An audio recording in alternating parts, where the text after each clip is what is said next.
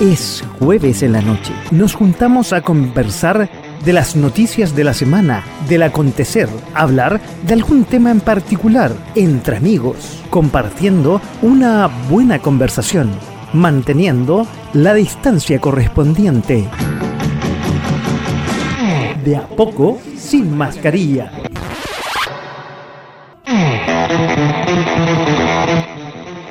¿Cómo están? Muy buenas noches y bienvenidos a otra noche de jueves a las 10 de la noche aquí en .fm.cl. Ya estamos con nuestras redes conectadas y estamos en Facebook en la dirección de siempre, que ustedes ahí las pueden estar viendo en eh, pantalla. Estamos también en Twitter.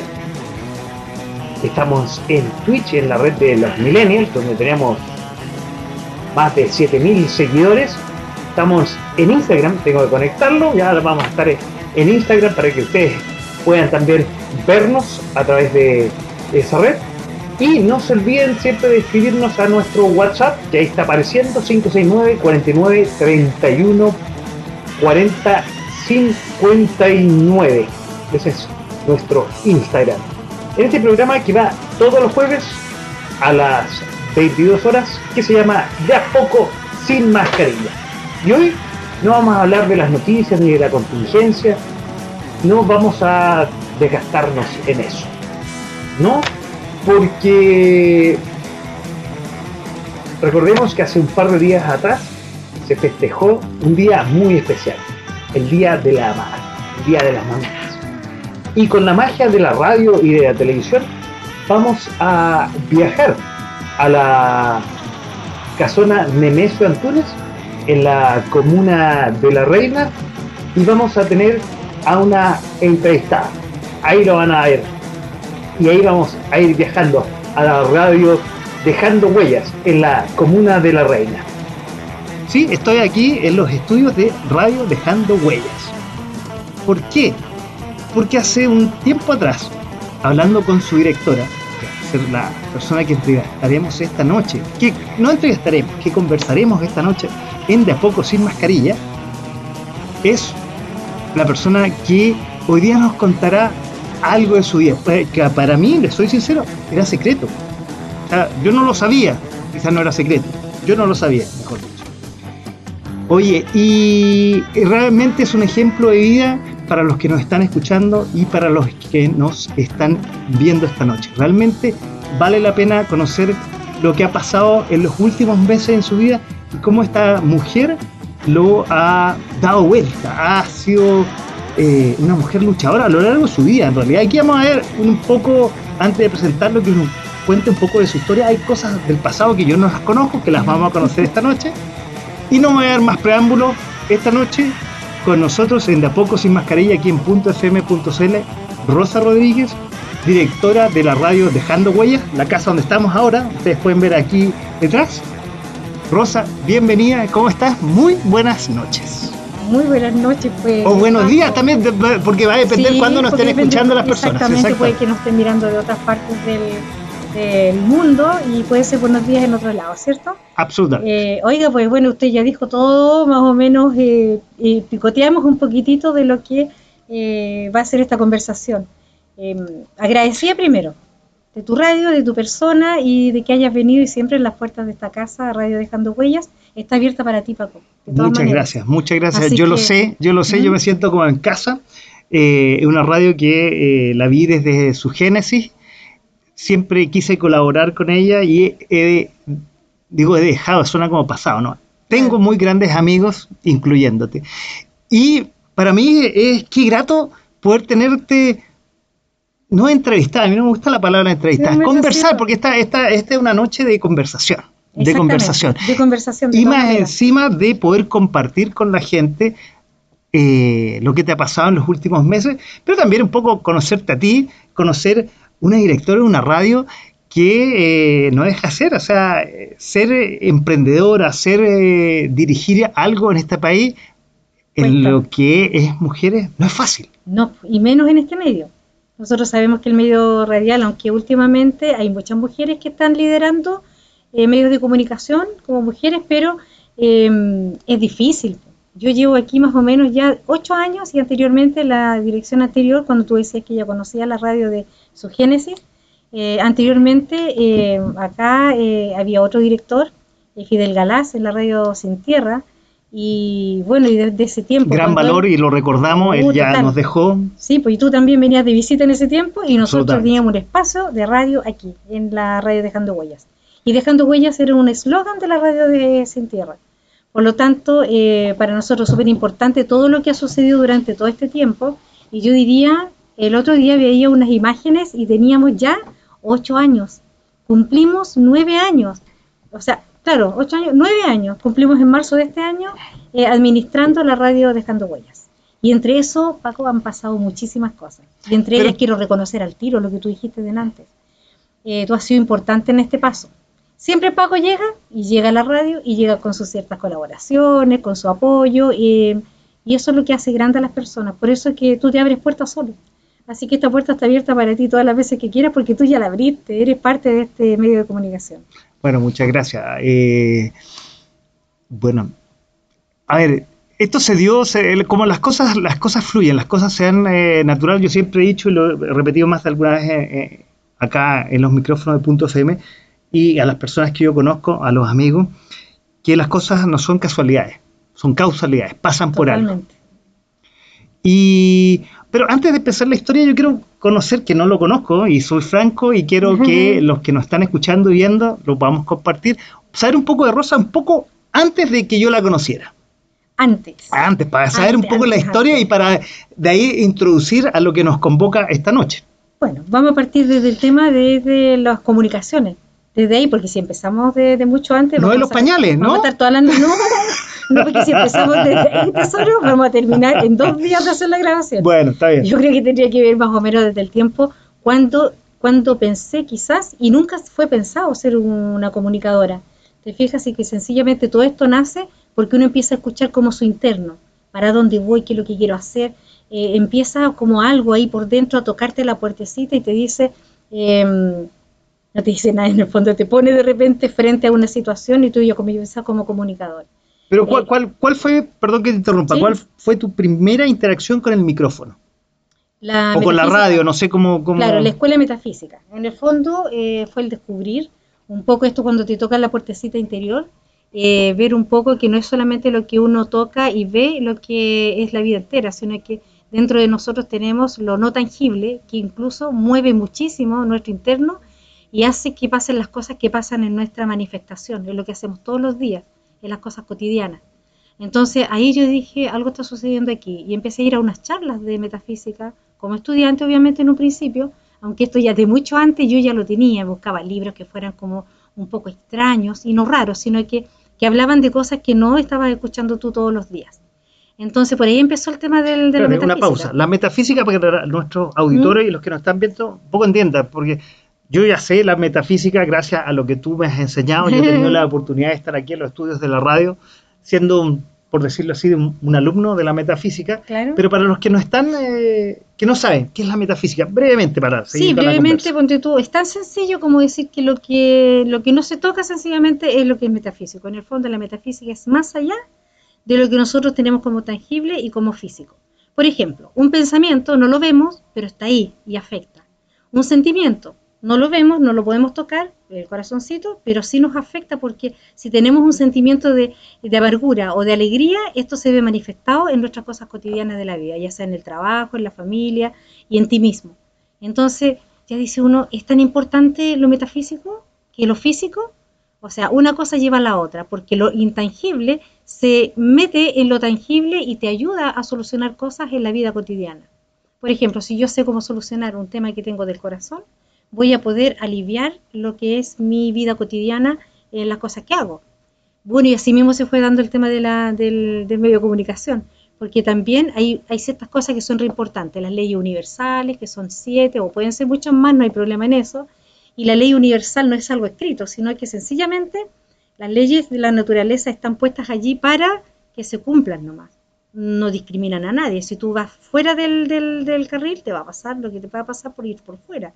Y si tú te ajustas a lo que la naturaleza quiere, te va a ir bien porque vas nadando hacia la corriente. por Va todo fluyendo. En el fluye, fluye, fluye. Ahora, esta, esta fluidez, ¿cómo, llegó, tú dijiste, con la metafísica llegué al micrófono. ¿Cómo fue eso? Vamos, vamos un poco... Claro, mezclando, como uniendo esto. Bueno, lo, lo que pasa es que en algunos momentos fui estudiante y desde ahí también entré a pensar. hace pocos años atrás, aclaremos. ¿ah? Sí, poquito tiempo atrás nomás, no tanto.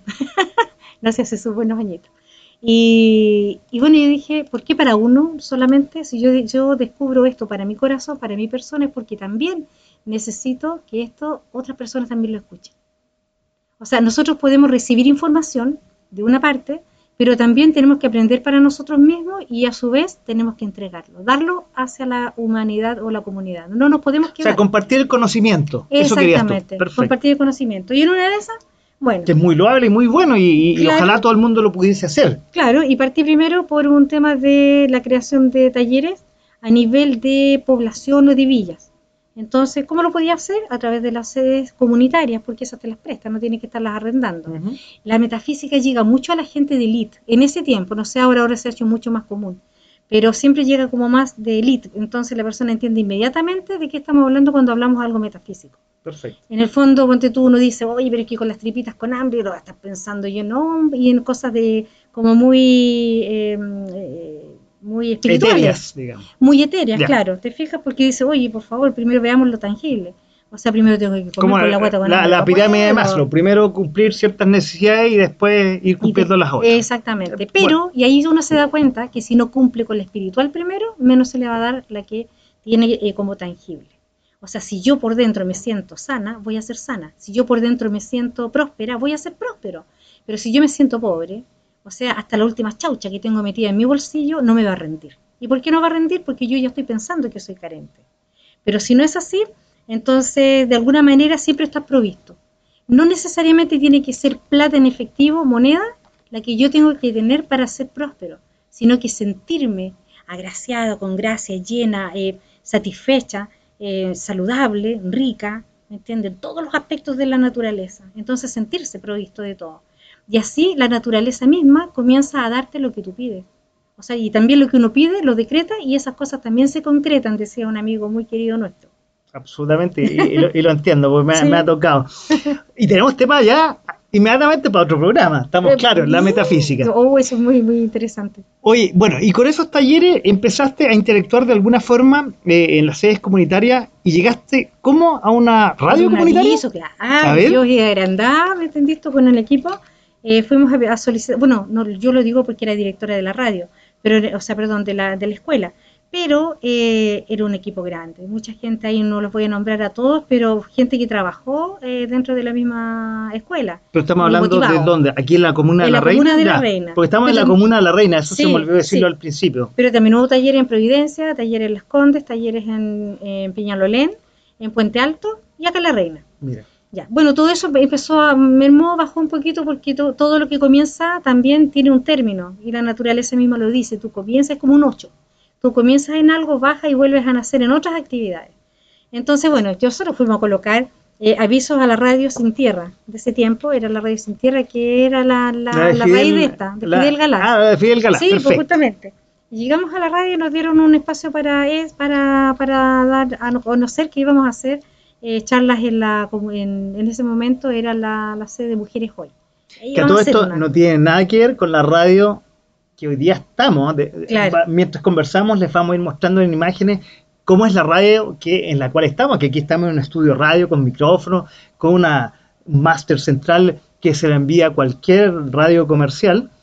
Y en ese tiempo que yo la conocí, la, radio sin tierra, era una, era, y perdonen la expresión, era un sucucho chiquitito, eh, con un mezclador, un par de micrófonos, Y que sido la mitad de esto con suerte.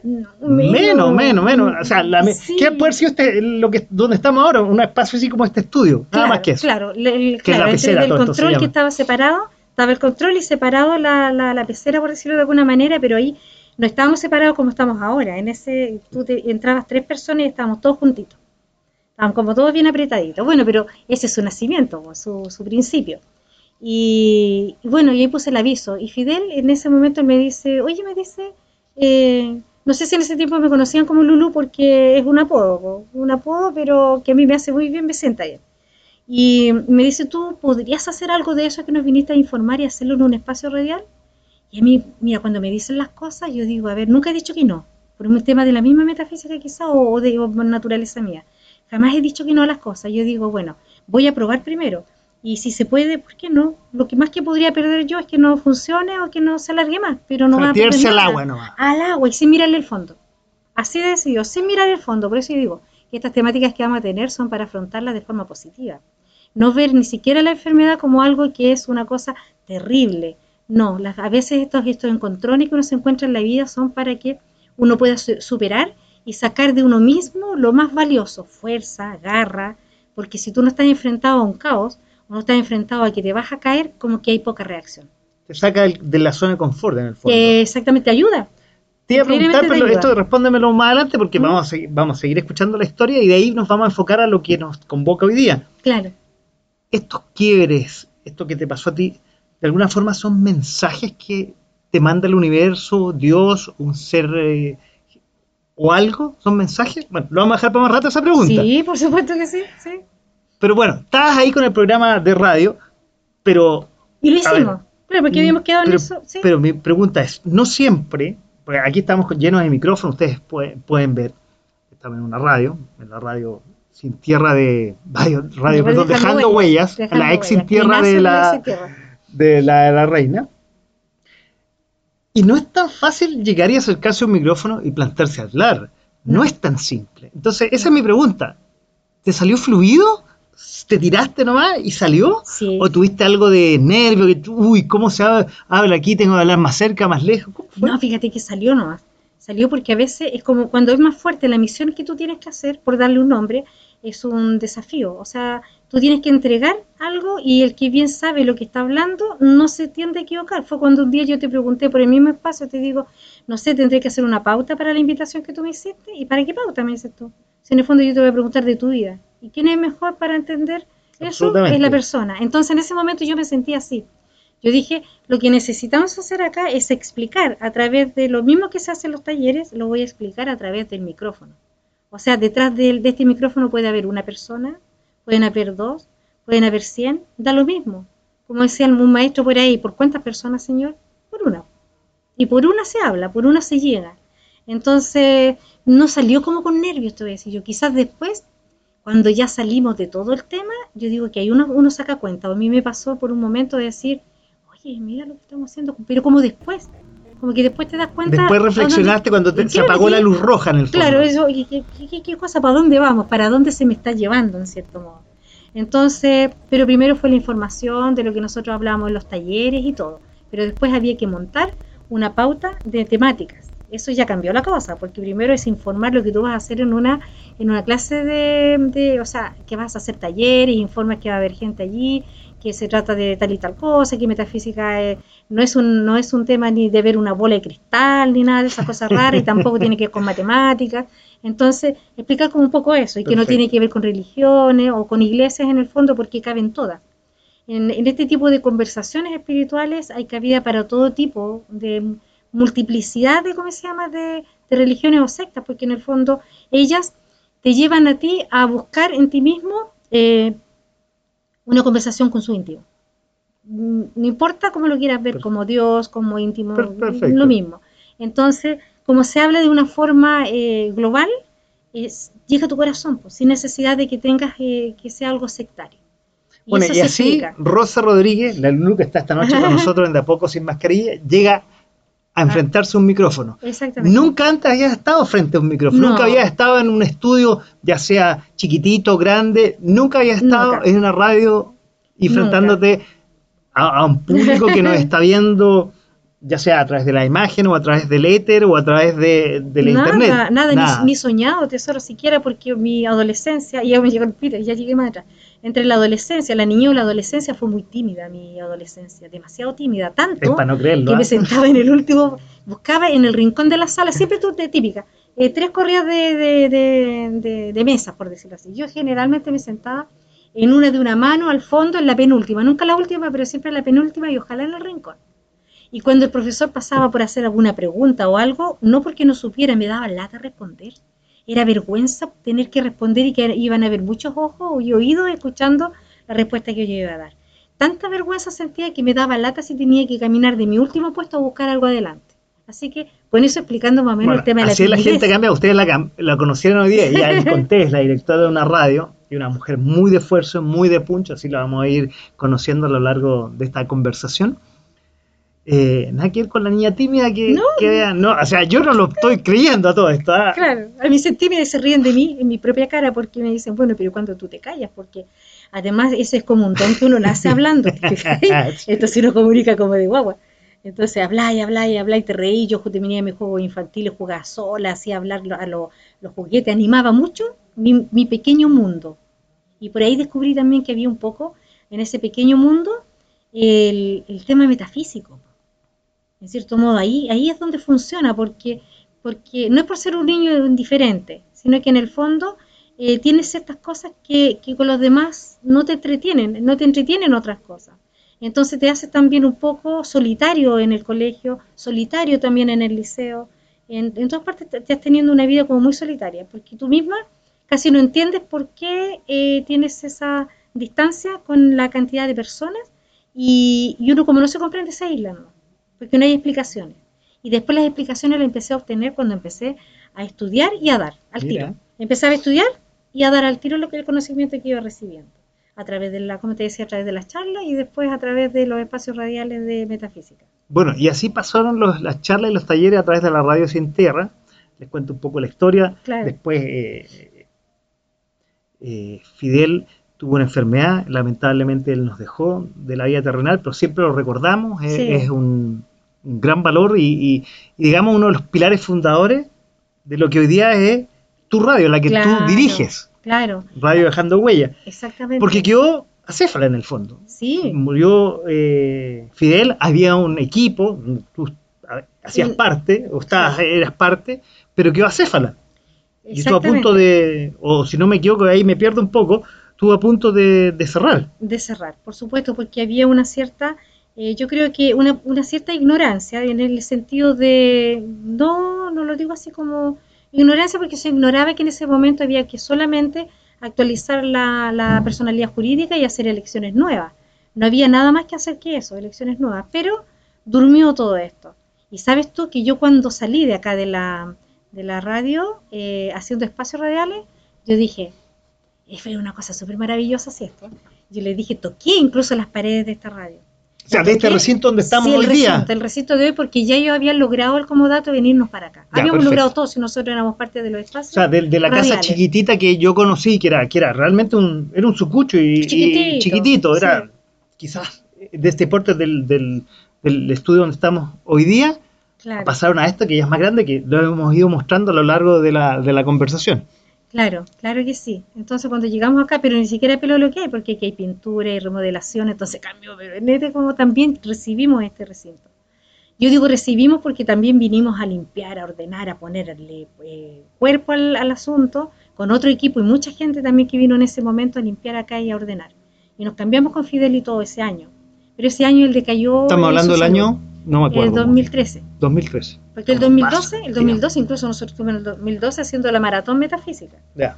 Ya, quiero darle vuelta la mano a la cuestión porque la gente estaba juntando agua terrible, iba a pasar una cosa muy, muy terrible. Y nosotros estábamos al revés, dándole calma a las personas, eh, eh, llevándolos como a ver esto como un cambio, como un renuevo, un cambio de, o sea, tú pasas de curso en el fondo nomás, dejé el primero básico pero pasé a segundo. No es algo que va a suceder malo y que tú te vas a morir o te va a suceder algo. Entonces cuando estaba toda la locura esa de, de hacer que la gente gastara dinero y llevaban víveres y juntaban como muy parecido a lo que está sucediendo ahora por el miedo, Te, te lo voy a decir. ah, incentivamos a la gente a comprar, ¿me entendés tú? Pero ¿para qué? Para que se quedaran con toda el agua en la casa porque no pasó nada. Y no tenía que pasar absolutamente nada. Nada, sencillamente un cambio de madurez y de ahí comienza todo. El 2012 para adelante se abren puertas increíbles.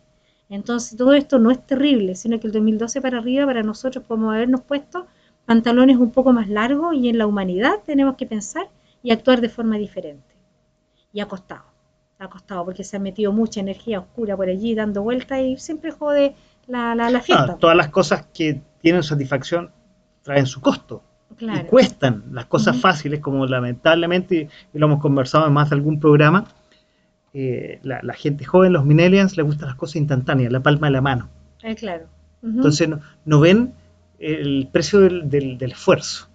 Sí, sí, totalmente. Todo Sí, tiene que ser inmediatez, como están acostumbrados. digamos. Exactamente. Pero todo es un trabajo. La natu- por ejemplo, si uno nada eh, enfrentándose hacia la, hacia la naturaleza, la naturaleza tiene sus propios tiempos. Por algo existe una ley que se llama por ahí la ley del ritmo. Va a ser corto lo que voy a decir en todo caso respecto a eso. Pero esa ley del ritmo nos diseña en diferentes áreas, en diferentes, son como mundos dentro de mundos. O sea, por ejemplo, yo puedo tener, el día tiene 24 horas y es su tiempo, pero el año tiene todas estas otras horas, ya al recorrer todo el año o los meses, entonces hay diferentes tiempos dentro de tiempos. También el mundo, o el mundo completo o el planeta va a girar alrededor de otros, con todo su sistema solar, eh, va a dar la vuelta a otro sistema solar o a otro sol central. No tenemos un solo sol, hay muchos soles. No tenemos un solo planeta, hay millones de, de planetas, millones de estrellas. Entonces, nosotros no conocemos eso. Y cuando nos damos cuenta de ello, eh, se acaba el miedo. Wow, eso va para otro programa. Sí, vamos, a hacer, vamos a hacer metafísica. Pero ya, pero ya con esto se gatilló que vamos a hacer Claro. metafísica en otro programa. Exactamente. Oye, Sí. y bueno, llegó este, este- este momento de cambio y donde Rosa Rodríguez, más conocido como la Glu que nos acompaña esta noche, Sí. decidió, ¿sabes qué? Yo voy a tomar el bastón, yo voy a tomar eh, la posta y yo me voy a hacer cargo de esta radio. Le voy a cambiar el nombre. ¿Cómo fue eso? Pues que divertido ese, ese tema. Incluso, mira qué bonito, porque lo conversaba hace poquito yo con mi compañero de vida, que ahora es el que nos apoya a nosotros en la radio como director de, de programación, ¿me entiendes? Y con él conversamos este tema justamente. ¿Por qué? Eh, fue la pregunta que me hiciste recién. Se me fue.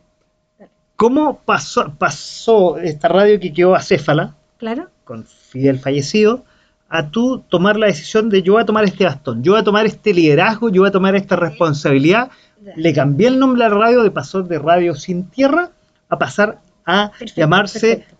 Radio Dejando Huellas aquí en la Comuna de La Reina. Sí, sí, buena tu pregunta. Y Encima la volviste a repetir clarita. Oye, corazón, eso pasó.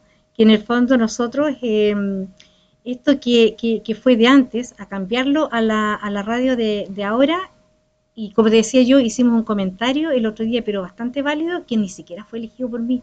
No sentía el deseo de hacerme cargo de algo como esto, menos un medio de comunicación, no tenía idea de eso yo. Nada, te lo digo, pero así con todo mi corazón. Nada, ¿por qué, iba- a pretender yo quedarme a cargo de una radio que una mujer no tiene idea? Yo cuando mucho llegaba a utilizar eh, el computador a nivel de usuario, o sea, escribir una cartita Word, como buena secretaria en mis tiempos que fui también, eh, eh, escribir sencillamente y enviar documentación y ser una buena administrativa, porque mi fuerte es eso, la administración. Y, y, como llama, y, y de repente esto se dio súper especial, porque estuve trabajando también con metafísica en la Radio Oriente de Peñalolén, y allá estábamos haciendo también clases de Peñalolén, de clases de metafísica en Peñalolén. Bueno, la cosa es que eh, ahí yo eh, escuché que alguien dijo, ¿me entiendes tú así? Bueno, le- noticias son, ¿por qué ustedes dejaron ese, esa instalación y no la están ocupando? Eh, Patricio Cruz se llama la persona que no- nos, nos alumbró un poquito, y yo no tenía mucha idea de eso. Entonces yo dije, sí, pero la instalación, ¿y por qué no la volvemos a recuperar? Y me nace así como de adentro, alguien me dijo, ya, pues tírate. Y empecé a mover eh, palillos, ¿me entiendes tú? Y a buscar a la gente antigua de la agrupación de, que, de que la era la antigua Radio Sin Tierra. Claro, exactamente, y a motivarlos. Me dijeron que no, porque no estaban como entusiasmados a poder seguir como con esto. Pero las mujeres que habían en ese tiempo fueron muy férreas. Está la Rosita, Martita, eh, la Papo, el David por otro lado. No es niña, pero me refiero a que fueron como los, como los cabecitas que más o menos eh, absorbieron esto y dijeron, sí, sí, ¿por qué no? po?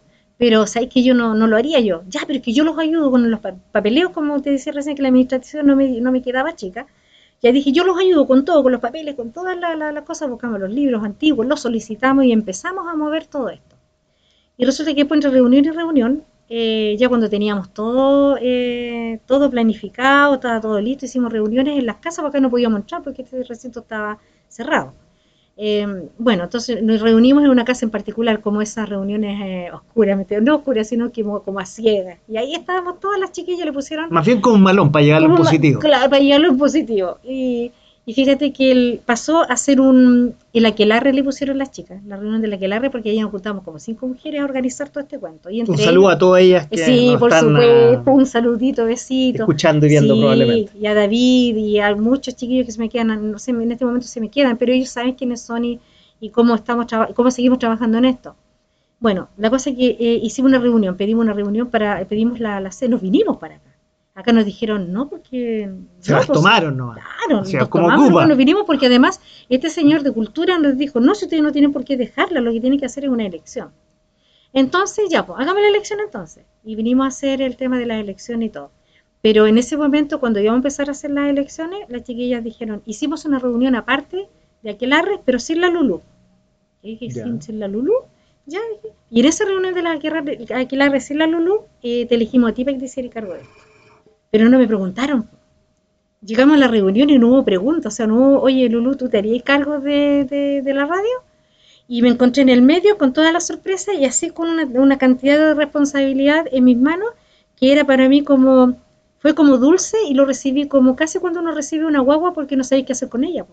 Hay que empezar a cambiarle pañales, hay que empezar a cambiar pañales a la guagua, hay que darle comida, hay que asistir a un bebé. Y este era como una guagua, porque nosotros volvimos incluso hasta después de nueve meses. Yo calculé los meses y dije nueve meses. Nació como una guagua. Qué increíble todo esto que se venía dando. Entonces mi cabeza siempre vagó y divagó siempre en eso, en que todo se da por consecuencia de algo. Tú hiciste algún trabajo, el universo te devuelve lo que tú quieres o lo que más o menos tú puedes hacer. Porque no me iba a devolver algo que me iba a quedar chico, o sea, que me iba a quedar grande en ese momento. Entonces yo dije, pucha, no nada más que decir que darle las gracias, pero ¿cómo explicarle a ella que mi interés no era el hacerme cargo de algo, sino que yo estaba moviendo todo esto para que volviera a salir en medio de comunicación a la, al público y que nosotros pudiéramos seguir inte- integrando la metafísica en sus horarios que iba los días sábados en la mañana. ¿Entendí? Porque esta cuestión tenía su doble intención también, pues tenía que tener metafísica porque yo pensaba siempre, la metafísica en cierto modo a las personas les va a servir siempre para... Es como un, es como un bálsamo, es como darle algo dulce al corazón y que no es una cosa, una volada o algo que sea tener a la gente engañada, sino que en el fondo es escuchar tu interno para que te dé buenas respuestas para poder actuar bien. Y actuar, o sea, es una herramienta, es como enseñar a pescar en el fondo y no regalarle un pescadito a la gente. Es hacerla despertar. Y eso es lo que yo quería, pues si yo había despertado hasta ese momento, y ahora que han pasado ocho años, y yo digo, en ese tiempo yo desperté un poquito, no ni Espérate, siquiera lo que ahora. Ocho años desde que ese grupo de mujeres te eligió a ti como la responsable, como la jefa del equipo para remontar esta radio. Sí, sí, ocho años.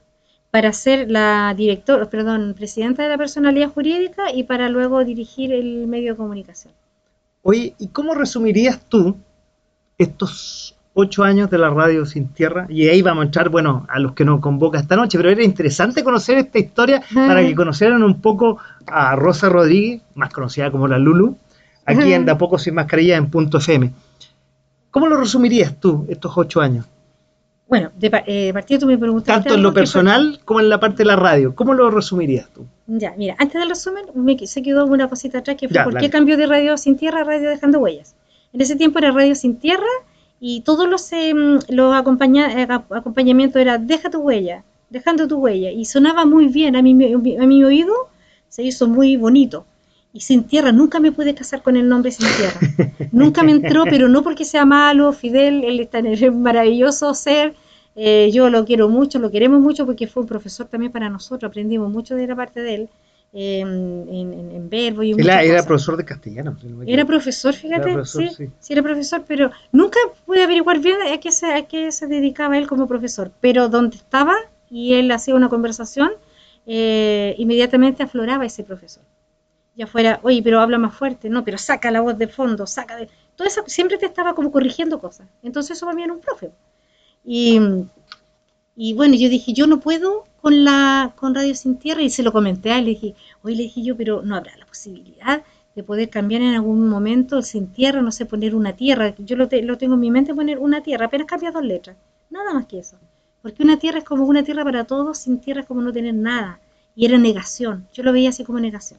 Bueno, quedó así, pero yo dije cuando le cambiamos, pero a mí me ayudó el tema de la Subtel, porque cuando nosotros recibimos la señal de la, de la Subtel, eh, nos dicen ellos, ya, pero ¿qué número, nombre de fantasía va a llevar?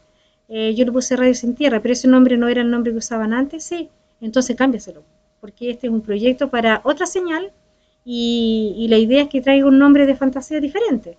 Ah, ya, perfecto. Y en conversación con las chicas yo le dije a ella, sabes que a mí me resuena el dejando huellas. No, si Fidel intentó ponerle en algún momento dejando huellas, pero nunca pudieron porque en el registro civil aparecían un montón de dejando huellas. Ya, pero pongámosle radio dejando huellas, todo completo. Y no, no como que no me entendían. Pues entonces yo generalmente yo le digo, repitamos siempre, no es la radio dejando huellas, es radio dejando huellas, completo, completito. Y así no había ningún inscrito en ninguna parte. Y el chopo. Y quedó llamándose radio dejando huellas. ¿Dónde estamos esta noche? de a poco sin mascarilla, con me cuesta decirle Rosa Rodríguez, me cuesta Rosa Rodríguez. Es cierto, a mí también me costó mucho. Sería muy grueso el nombre. Vuelvo a preguntar entonces, ¿Mm? después de ocho años, ¿cómo definirías estos ocho años como persona, como la Lulú, y como este medio de comunicación? ¿Qué, han sido, ¿Qué ha sido estos ocho años? ocho años para mí, aquí en este medio, ha sido una escuela. Mirada del punto de vista personal y mirado del punto de vista profesional u oficio, como quiera uno decir, o autodidacta, porque en el fondo esto eh, no es, no se estudia, eh, o sea, sí, yo sé que se estudia profesionalmente, pero aquí sale un comunicador, un locutor, un control, un piso, una radiocontroladora, un radio TV control, o sea, salen un montón de oficios dentro de un mismo lugar. Entonces, para mí, esto ha sido una real escuela. Y otra, atiende a diferentes personas, desde una persona desde el, último ciudadano, que sería en el fondo el último que nació en la ciudad, eh, el último ciudadano sería el último recién nacido, y, la primera autoridad que viene desde el alcalde para abajo si hablamos de la localidad. ¿Te fijas? Entonces, eh, todo eso em, eh, fue importante pasarlo, también en una escuela, porque tú, a, uno le sucede que tiende frente a la autoridad a achicarse un poco. Pues esto te enseña a ti a ponerte a nivel de las personas sin pasarlos a llevar sino que en el fondo a nivelarte. Una autoridad tiene su cargo, pero tú tienes su tema de conversación y lo puedes conversar con una autoridad y tú siendo un ser simple, ciudadano, pero tú puedes lograr tener este parejito. ¿Te fijas? Eso también es una escuela, también es un aprendizaje. Y, aprender desde no tener nada y desde que un momento se te cae la radio y tienes que mantenerla levantada. Y si en una oportunidad se quemó un equipo y tienes que venir corriendo con un notebook a tratar de sacarla para seguir al aire, o sea, pasamos de lo más penurias, pero increíbles, increíbles, increíbles, y siempre saltaba alguien que nos daba una manito. O sea, yo lo considero, en resumen, que es la escuela más maravillosa que uno tiene para poder tener un aprendizaje lindo y que se comunica y que además puedes tener una comunicación con la gente, a veces eh, es de gran responsabilidad, porque uno tiene frente un micrófono, pero no es hablar cualquier cosa frente al micrófono. Cuando uno habla de, de traes una pauta, bueno, es necesario de repente solamente quizás por tener horas, eh, puede ser una pauta que te ayude a ti a guiarte para no repetir eh, innecesariamente, pero, pero sí hay que tomar como en serio lo que uno le entrega a las personas que están al otro lado de este micrófono. Bueno, yo quiero con tus palabras un poco recordar una conversación que tuvimos quizás hace ocho años atrás, o, quizás un poquito menos, pero no, no, no tanto menos. Justamente las últimas palabras y tomarme de eso a ver, una, una de las cosas que creo haberle dicho a ustedes, eh, y uno de los quizás pocos aportes que yo alguna vez estuve eh, en esta radio, era justamente eso que no cualquiera podía plantarse al frente del micrófono y llegar y hablar. Porque para mucha gente, y me, me vino un flashback con lo que tú me dijiste, para algunos esto puede ser una puerta para ser famoso. En ese tiempo que no existía no existía el Instagram, no existían las redes sociales y, que, había solamente pocos medios para hacer comillas famoso. Entonces había que tener, cuidarlo mucho. No sé si te acuerdas que se los dije. Había que cuidarlo mucho porque mucha gente esto eh, podía ser una plataforma para hacerlos conocidos. Insisto, era otra época, no existían las redes sociales tan, tan eh, tan en forma masiva como hoy día, no existía el, Instagram, el Facebook, de, forma de, interactuar con las redes sociales. Claro. Entonces, los micrófonos para alguna gente llaman la atención. ¿Te acuerdas que se los dije? Sí, sí, por supuesto que sí. Bueno, y aparte que tú fuiste una, un gran aporte. Sí, recién al principio lo decía, eh, Paco eh, fue una persona, es una persona, porque todavía él teniendo su radio, eh, nos sigue apoyando Pero aquí es como un compartir. Eh, yo recuerdo que incluso nos complementabas hasta con materiales pequeños que nosotros no teníamos. ¿Te fijáis? O sea, desde el punto de vista, eh, incluso para aplicar en alguna oportunidad un programa, cuando recién conocimos nosotros el SARA Radio, conocimos a la radio. Programa de automatización de radio. Exactamente, y nosotros antes teníamos solamente uno de reproducción y aprendimos lo que veíamos de las otras personas antiguas que estuvieron en la radio, porque después, bueno, por el camino la gente se cansa y te va, te va abandonando. Va abandonando no a ti, sino que va abandonando el proyecto, porque ya a lo mejor no era lo mismo que ellos imaginaban, eh, se ocuparon de otras cosas y van dejando el proyecto, ¿me entiendes? Y que también está bien, porque hay cosas que se toman, después va llegando gente nueva y se va, se va, se va moviendo este tema.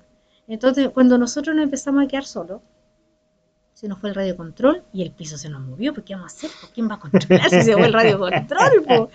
Y, y, yo decía, ya, todo para la risa, todo bien, ya, tenemos que hacerlo.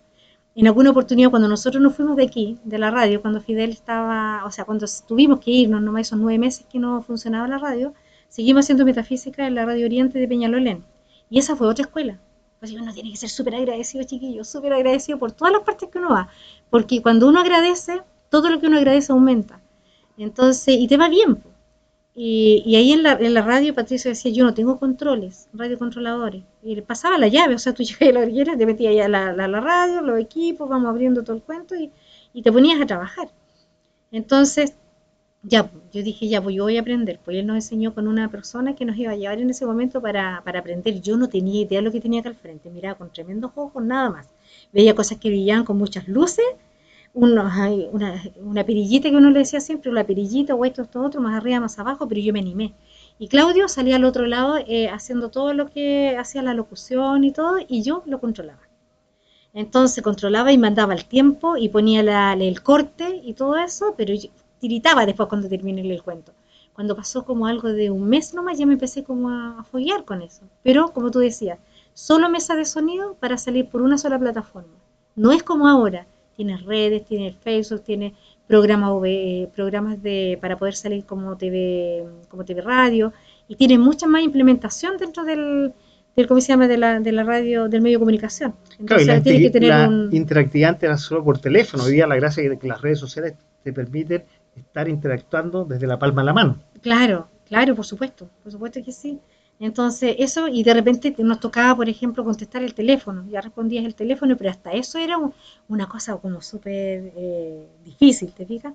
Entonces, cuando llegamos acá y, existió esto, no íbamos a dejar, o sea, era para abandonar, porque si no tienes técnico, no tienes alguien que te apoye con el, con el medio de comunicación o no te apoya con, con el control, ¿qué hago? Si, estamos, si necesitamos alguien que opere ese, esa parte. Y yo dije, yo me senté y, empecé a controlar acá. Y yo fui una, la primera radio controladora después de que volvimos. Eh, después Claudio, siguió Claudio porque, porque empezamos entre los dos a tratar de, de, de, hacer este, este tema. Luego levantó la radio, se acercó mi hijo, él es ingeniero comercial y nos ayudó muchísimo. Tenía un amigo ingeniero sonido. Entonces por ahí se fue acercando todo, parece que el universo nos fue... Que ahí lo vamos a invitar después porque anda por ahí en los pasillos, lo estoy viendo, para que nos hable un poco de la mamá más ratito. ¿Ya? O sea, en ocho años ha sido crecimiento total para ti en lo personal. Siempre ha sido para arriba. Aquí siempre ha sido para arriba o para adelante. No, no ha existido bajo ningún punto algo que haya retrocedido. Hemos pasado por, por momentos, por ejemplo, donde se nos quemó un transmisor y partimos con un transmisor viejo que sonaba cualquier cantidad y, ensuciaba la, las ondas por todos lados. Imagínate cómo, cómo estábamos con la gente de lo, del aeródromo de Tobalaba el aeródromo de los aviones. Ahí, que está al lado, está, está, muy cerca de acá sí, de, la radio. Exactamente, los teníamos vueltos locos. Pusiera puro ruido, sonaba la, la, la, voz sonaba detrás del, del sonido de, de, ese transmisor que tuve en un momento. Pero salimos con nuestro transmisor a San Diego, pesado, agarrado uno cada, de, de cada lado, lo tomamos y salimos a ver para que nos arreglaran ese transmisor. Pero seguíamos saliendo, salíamos de una forma o de otra, pero salíamos, no, no paramos en ningún momento. Todo eso era aprendizaje. Porque después aprendimos que ese, ese transmisor no era bueno, pasaron técnicos por acá diciéndonos que más o menos servía o que no servía, ya, y de ahí ya empezamos como a mejorar un poquito más. Con equipos quemados, compramos otro, eh, armamos un tarrito, después ya nos metimos en los proyectos, que ya eso ya pasó a como hace dos años atrás, donde ya nos ganamos proyectos de gobierno. Ahí ya estábamos con pantaloncitos un poquito mucho más largos. Pero difícil, difícil, pero nunca para abajo. No existía una calle ni siquiera con la pandemia, Paco. Ni siquiera Bien. con la pandemia. Bueno, ustedes escuchan a esta mujer esta noche aquí en De a poco sin mascarilla en punto FM. Lucha ahora. Echada para adelante, pero con todo. No le tema nada. Se tira al agua en lo que venga. Pero todo esto que parece lucha, buena onda, éxito, felicidad, tiene otro lado de la moneda siempre en la vida. La vida siempre tiene de dulce y de gracia. Y un poco lo que gatilló la conversación eh, de esta noche, que todavía no la introducimos, eh, es lo que vamos a conversar a continuación, que un poco se pone a lo que está pasando la Lulú. Me cuesta decirle Rosa Rodríguez, con la que estamos hablando. Dígame. Lulú. Dígame Lulú, le decimos Lulú, Lulú sí. entonces, en la cual para mí se me sorprendió cuando, la, cuando lo supe, porque yo estuve con ella eh, en el momento que, que- que estaba y jamás supe eso. ¿De qué estamos hablando? La Lulú eh, está sufriendo una en- enfermedad terminal. Ahí tú me vas a corregir si me, Sí, me- me equivoco, voy bien. a hacer la introducción, Sí. para- pero para que tú nos cuentes un poco. Eh, le dieron, cuando se fue a chequear, un par de días de, de vida. Y eso ya estamos hablando hace un año, ¿no? Un año y tres meses. Bueno, ahora vamos a entrar a la conversación que esta mujer luchadora, gracias a como ustedes la han escuchado en estos minutos que hemos conversado, ha vencido hasta ahora la muerte. Está desahuciada. ¿Y cómo, cómo fue? A ver, entremos ya a la conversación. O sea, porque eso también es impactante. Bueno, primero, eh, ¿cómo fue? Y después, ¿cómo fue el golpe de la noticia? Tanto en lo personal como en lo familiar. Claro. Entremos a este tema ya Sí. menos lúdico, menos entretenido que ha sido la radio, que ha sido éxito, crecimiento, Claro. eh, sacrificio, pero triunfo finalmente, algo que de la noche a la mañana se tornó gris. Claro, no, de todas maneras fue bastante gris, aunque ya con un, un año antes yo había empezado a sentirme un poco eh, mal físicamente, pero como todo lo arreglaba respecto a las necesidades que habían en la radio, en la familia, en la casa, y yo siempre he sido como muy, muy movida, o sea, mi, no, no, no. Es un que- loco, para que sepa, un poto, es un poto loco. loco como tú. Porque todos los potos locos somos así como, como, como bien desor, como más que desordenados, tú no te puedes quedar quieto en un lugar. Estás terminando aquí, estás pensando qué cosa armar. Y si no pintar, porque yo he pintado las murallas de esta radio también. Bueno, con toda la colaboración de, del equipo que tiene la radio, por supuesto que sí, pero, También las vamos, a usar la mostrar, brocha, ah, las, las vamos a ir mostrando a lo largo de, la, de los que nos están viendo en la entrevista. Claro, si tengo que pintar pinto, si hay que limpiar limpio, ahora por ejemplo ya no puedo pasar una aspiradora, pero ahora no puedo nomás, porque por no poder. Ahora me veo bien físicamente, pero como tú bien dices, eh, tuve un diagnóstico de cáncer terminal. Ese cáncer terminal empezó en los intestinos, en el intestino delgado, que se ramificó al hígado, del hígado al páncreas, del páncreas a mama derecha, eh, eh, útero, eh, con, con tumores. Todo esto estoy hablando de una cantidad de tumores impresionante. Eh, todo el lado izquierdo del brazo con un O sea, se tumor de 10 ramificó centímetros. completo. O sea, cuando la luz, al igual, hoy día lo estoy escuchando por segunda vez y me lo está contando la luz y como si fuera la primera vez, es impactante. O sea, es un cáncer que está, está ramificado por todos lados. por todos lados. Tanto que el médico no pueden operar, porque A ver, no espérate, pueden operar. antes, antes de que vayamos a la parte médica que, que me contaste que fuiste, pero ¿qué te empezó a sentir mal? Que de pronto, no sé, te estoy inventando un dolor Mm. de... ¿Cómo, cómo? Eh, me sentía como, en un principio también no rendía como lo mismo, estaba como más cansada, pero empecé con fuertes dolores de, de- de cabeza, o sea, era como dolor muscular, y el dolor muscular subía por el cuello y me tomaba mucho la cabeza, y vivía con mucha jaqueca, demasiado dolor de cabeza. O sea, era una gripe muy larga, tú decías, no podía ser una gripe porque No, duraba mucho. No, porque además que tenía a veces fiebre, subía fiebre y al día siguiente ya no tenía fiebre. Y no, no, no había explicación. Y esto fue en el año antes de la. Fue en el mismo año de la pandemia, eh, cuando comienza la pandemia. Pero no tenía nada que ver con el tema del, del COVID, o sea, no era con eso. Pregunto, un poco para ayudar a la gente que nos Sí. está escuchando y viendo. ¿Tú regularmente te hacías examen o eres de esas personas que nunca te había hecho examen o bastante a lo lejos? Iba poco, pero cuando me sentía eh, incómoda de algo, eh, sí, al médico hacerme mis chequeos general. Incluso dos años antes yo había hecho un chequeo, pero. El, el último año me hicieron uno que yo fui por el dolor de cabeza y decía, ¿por qué me hacen tantos exámenes? Me hicieron hasta, hasta mamografías, eh, todos los exámenes que se hacen las mamás, radiografías, me hicieron un montón de chequeos, un montón de cosas. Eh, no, no había nada, que, me dieron dos diagnósticos, así que fue fibromialgia y una artrosis reumatoide a los huesos, todo con estas cosas bien complicadas. Entonces yo dije, ya, pues hay que, hay que enfrentarnos más. Pues yo caminaba con mi peso encima, pero y fui siempre haciendo el trabajo igual. A veces me tocaba controlar, ponte tú, en, una, en un espacio radial y estaba Claudio con alguna visita acá, estábamos entrevistando y a veces a mí me venían molestos, entonces estaba moviéndome al otro lado, me movía, trataba de estirar un poco el cuello, entonces sacaba las horas como muy cansada, las sacaba como no ya tan, tan bien como antes trabajaba, con harto tesón, pero no dejé nada de trabajar Luego comencé a comer y al comer, ponte tú, eh, golpeaba como la comida acá la garganta atrás. Y como que empecé a atorarme. Las cazuelas no soportaban los líquidos calientes. Y ahí pues como que la cosa se puso mal. Me empecé a ahogar también. Habían ahogos, en la noche me sentía incómoda. Pero no mal, igual me levantaba en la mañana y seguía trabajando. ¿Pero no estabas durmiendo bien? No estaba durmiendo bien, pues me despertaba sobresaltos a veces, con a veces algunos jugos gástricos que si vienen para hacia arriba y, con de vuelta muy, muy amarga, muy amarga acá arriba de, la, de la garganta. Pero tampoco lo tomaba en cuenta porque me levantaba en la mañana y otra vez comenzaba la rutina. Me venía pensando algo que había que hacer acá en la radio y lo hacía y me, eh, y me calmaba, pues me quedaba tranquila. Pero después del mediodía eh, tenía que tenderme un rato y ese rato de tenderme con dolor de cabeza llegaba a las 20 horas y no se pasaba. Entonces ya era mucho. Y ya empecé a ir al, al sapo, dos veces a la semana, o tres veces porque era insoportable y ahí te ponen las tres veces, las inyecciones que son para, para digamos, para sacarte del paso. Algo, algo paliativo. Paliativo, sí, paliativo y después el consultorio nuevamente hace exámenes.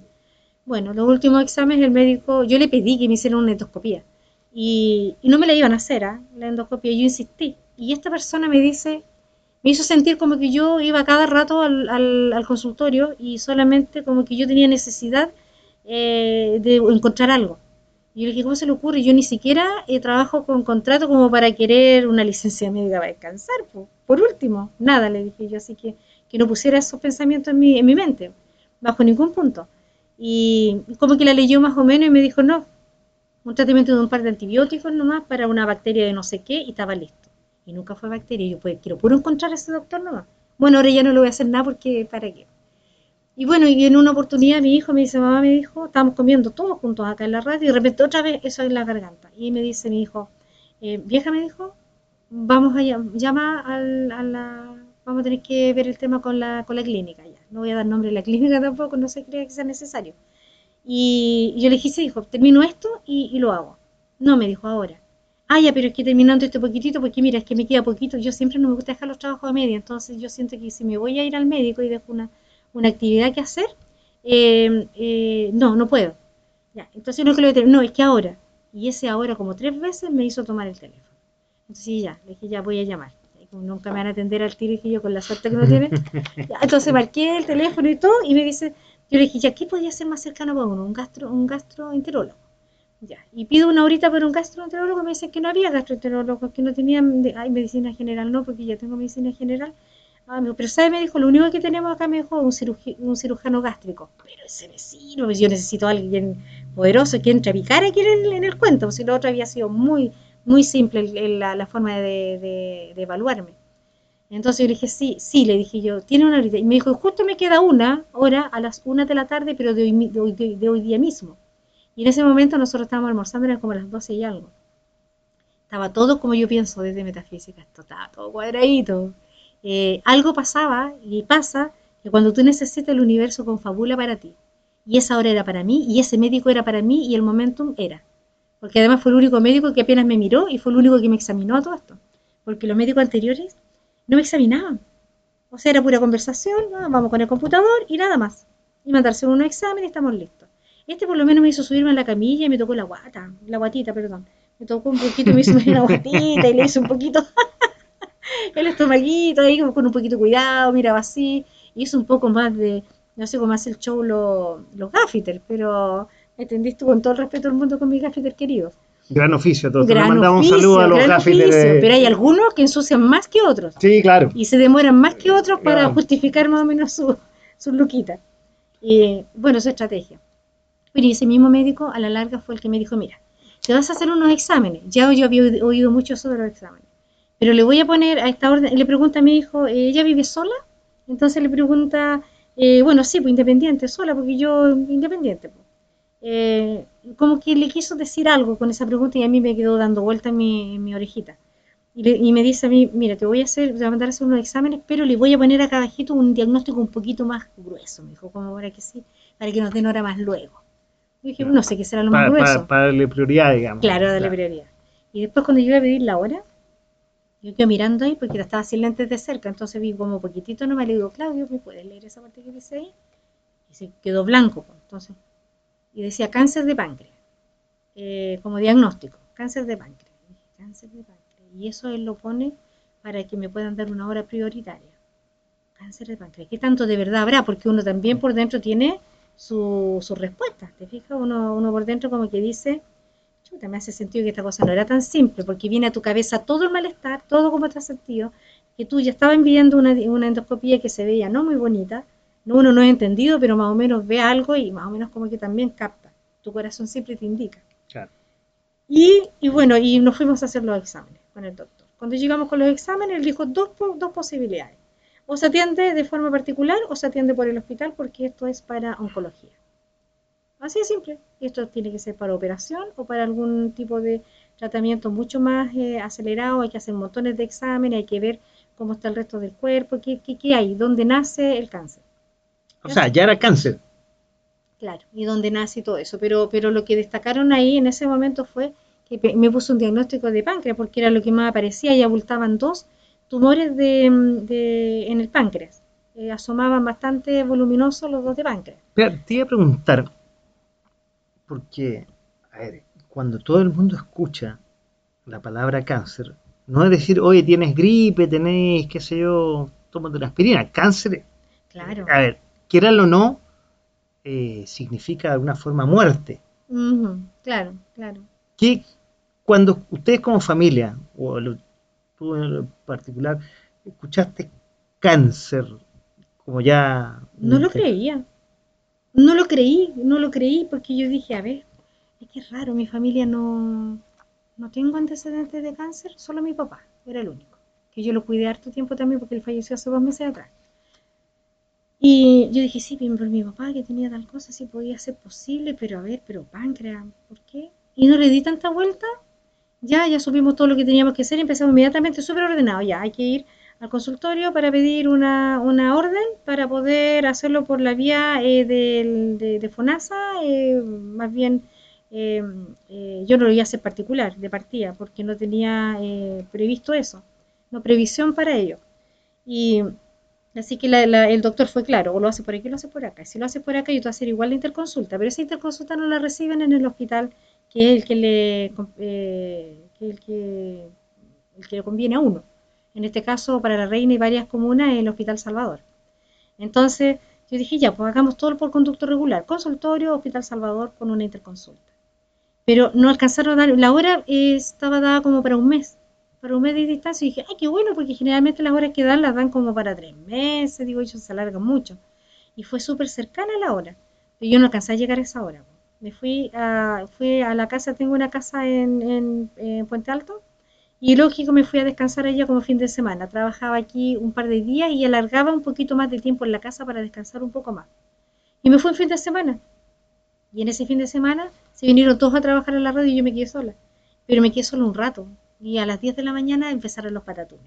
Yo sencillamente vi negro, mi cuerpo no dio para poder moverse, no me podía parar de un sofá, no pude moverme. Sencillamente lo único que hice fue alcanzar el teléfono y empezar a marcar para informarle a Claudia en este caso y a mi hijo que, que me estaba sintiendo mal y que tenía que salir de ahí. Si yo hubiese estado mejor, no lo dejo, no dejo que ellos vayan a buscarme y me lleven al Hospital Salvador, que era como salir de, de Santiago y volver de allá conmigo. O sea, hubiese salido a buscar un auto y haberme acercado al hospital y haber avisado desde allá, pero no me daba. No me daba, no me daba ni para pensar mucho. Entonces fue todo como muy rápido. Sí entré con mis pies nomás, porque después, pero con el auto me vine a acostar en la parte de atrás del auto. O sea, yo dije, "Pf, O sea, ya éramos, éramos como casi chao, porque cuando ellos me avisan a mí, me dicen, ya me dijo, estoy como en media hora ya. Y menos mal que mi hijo estaba justamente en la, en la casa.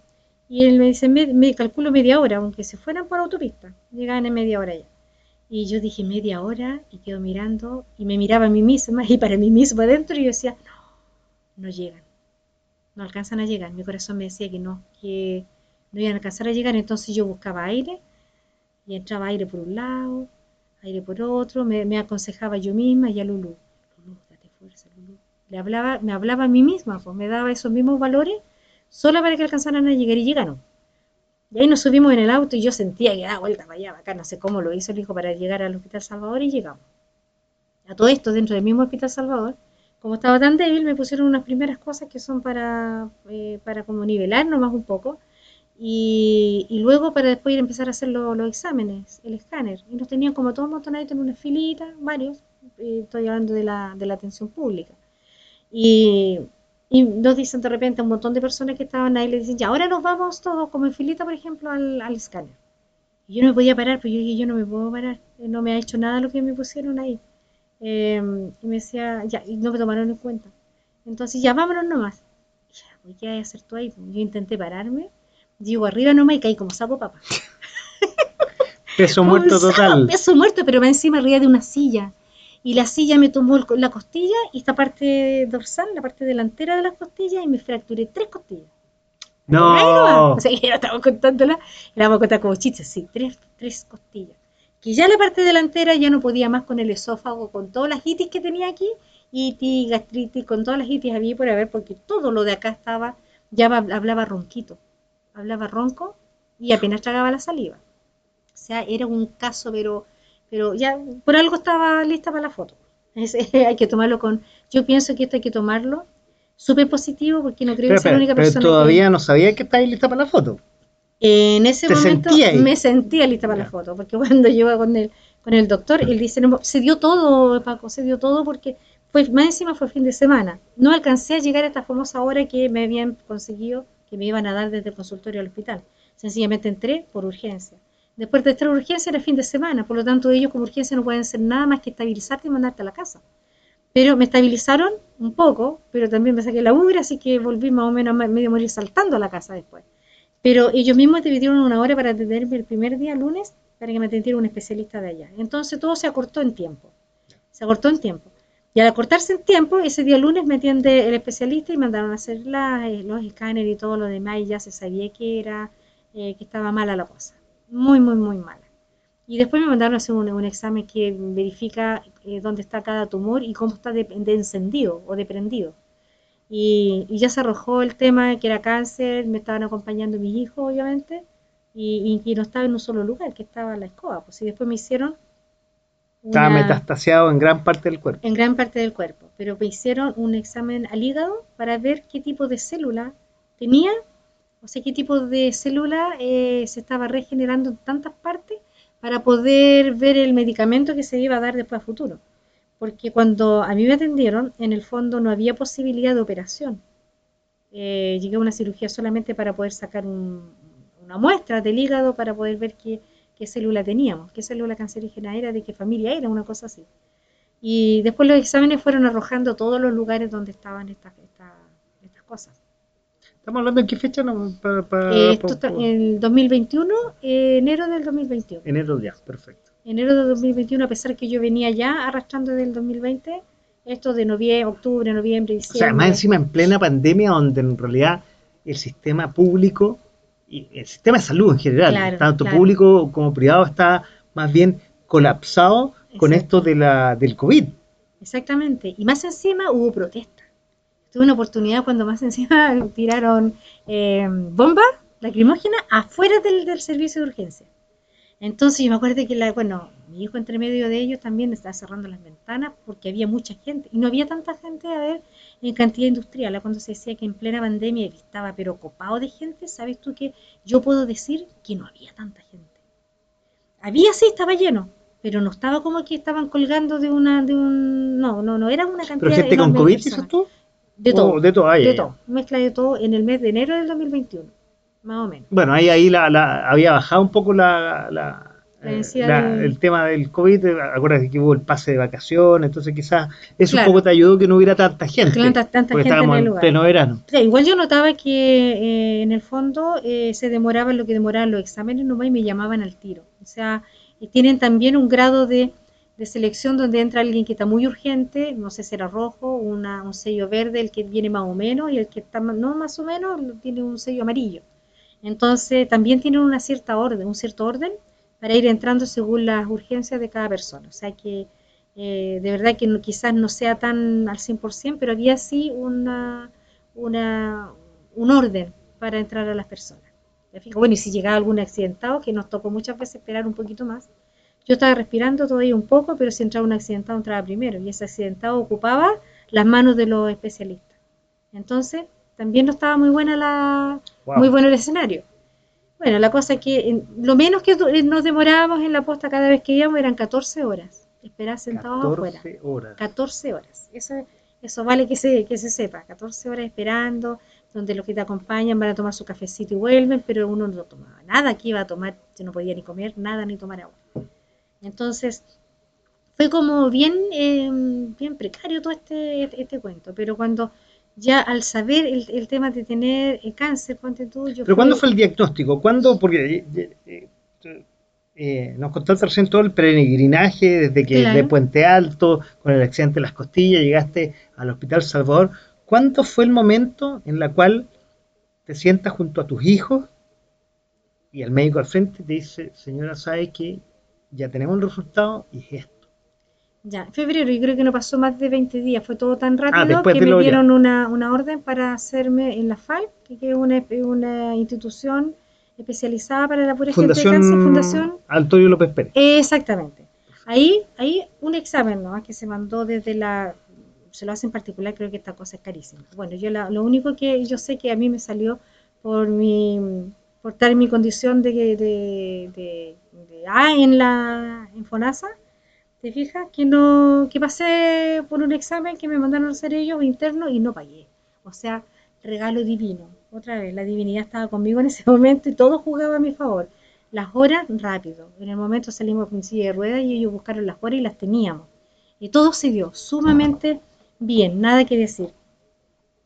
Cuando, nos entrega, cuando me entregaron el examen, de, el examen, fuimos a la primera hora eh, con el, diría yo que fue con el- la persona que me hizo la operación del hígado. No, no me operó el, doctor de, hígado. Llegué a ese médico, a un médico que, que de cirugía, con el que quedó para atenderme a mí en ese momento.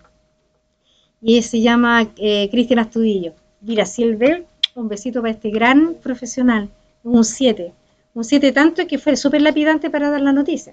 O sea, en el fondo, cuando me dio la noticia, a mí dijo sencillamente, empezó a ver todo lo que había y no miraba ni a mi hija ni me miraba a mí.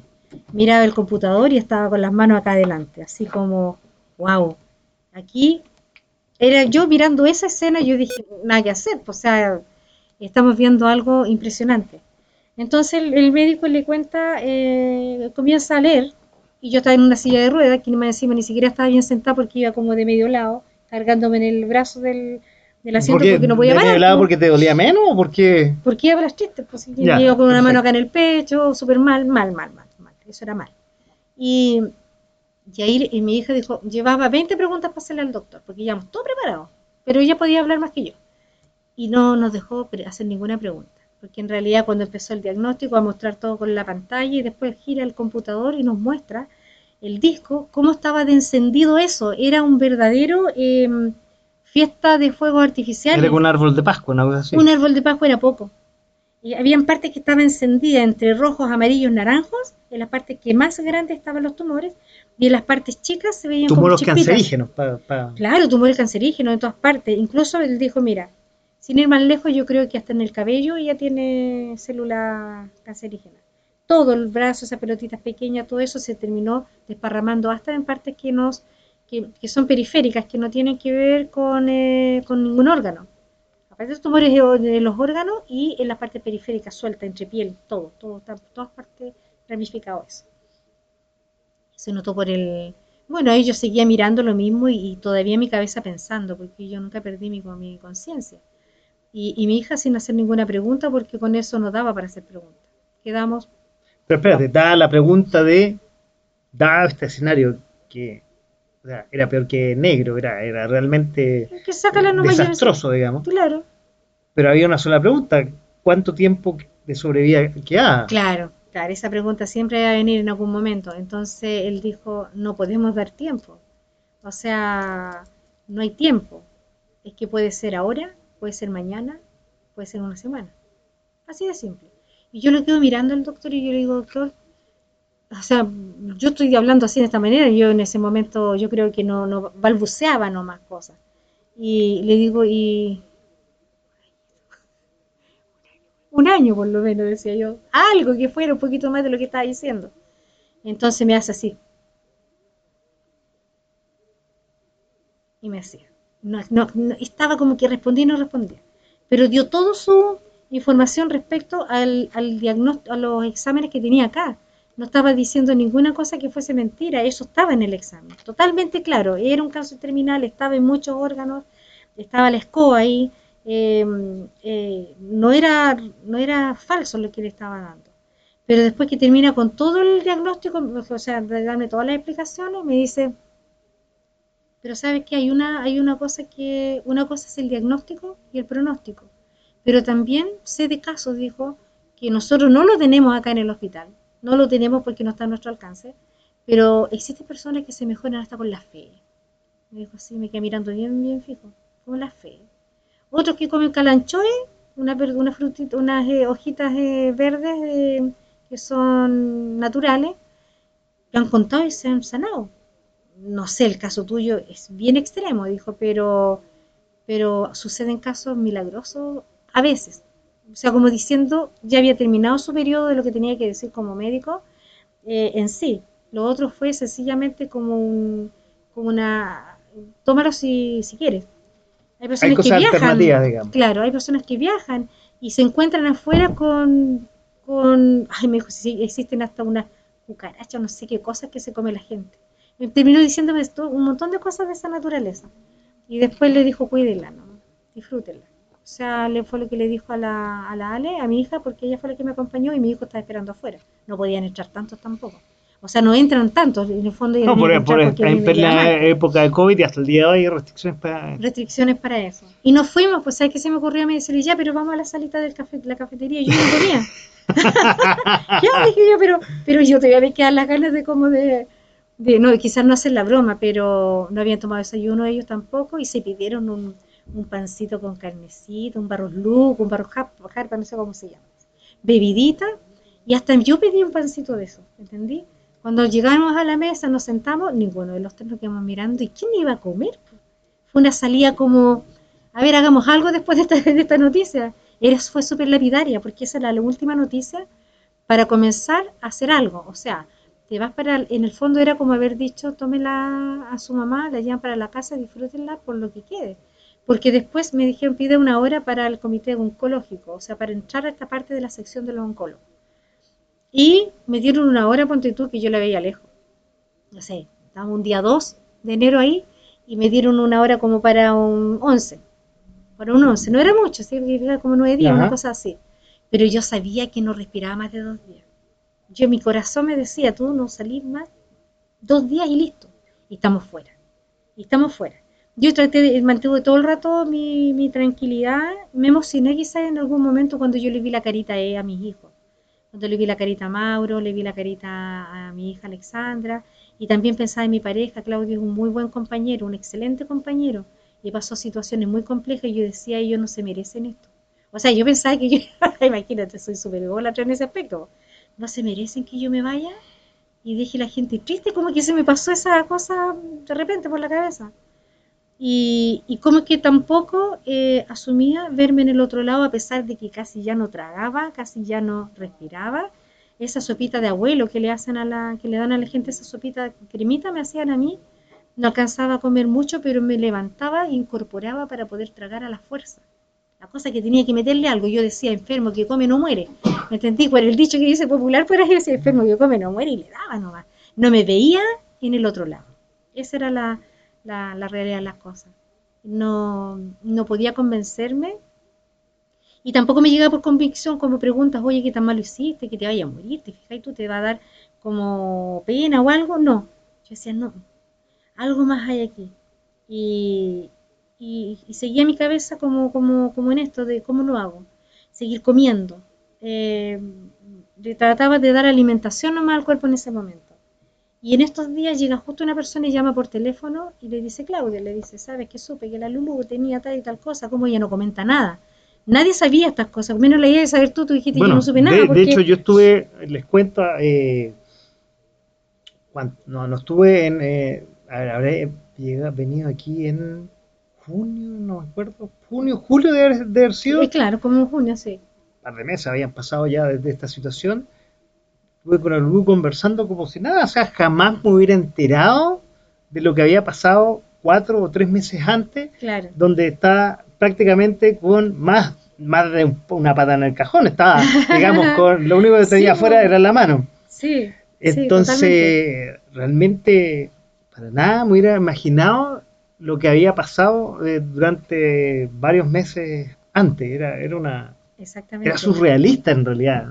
y de hecho cuando lo supe mm, no lo podía creer lo que me estaba contando. Exactamente, y en esos seis meses, no, como cuatro meses nomás, que tú viniste de, de, febrero, de 2 de febrero, febrero, marzo, abril, mayo, junio, junio, julio, cuatro, cuatro meses nomás, y fue muy poquito. Yo ya empecé a venir a la radio como un, un mes después de que me dieron la noticia, comencé con un tratamiento natural. Después le voy a contar del tratamiento natural.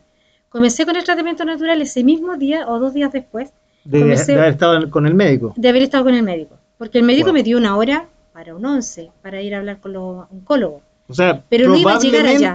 Eso te iba a decir. No llegaba al 11 yo. O sea, ya probablemente hubiera estado en el, Parque al Recuerdo. De más, de más. Y quizá en cualquier, claro, en cualquiera de los parques hubiese estado yo porque no iba a alcanzar a llegar a esa hora. Y entonces, cuando yo llego a la casa, después de esa reunión, ya Claudio lo había llamado un amigo. Le dijo, ese amigo le dijo, oye Claudio, le dice, supe que la Lulú está delicada de salud, y todo el cuento, oye, ¿tú conoces el dióxido de cloro?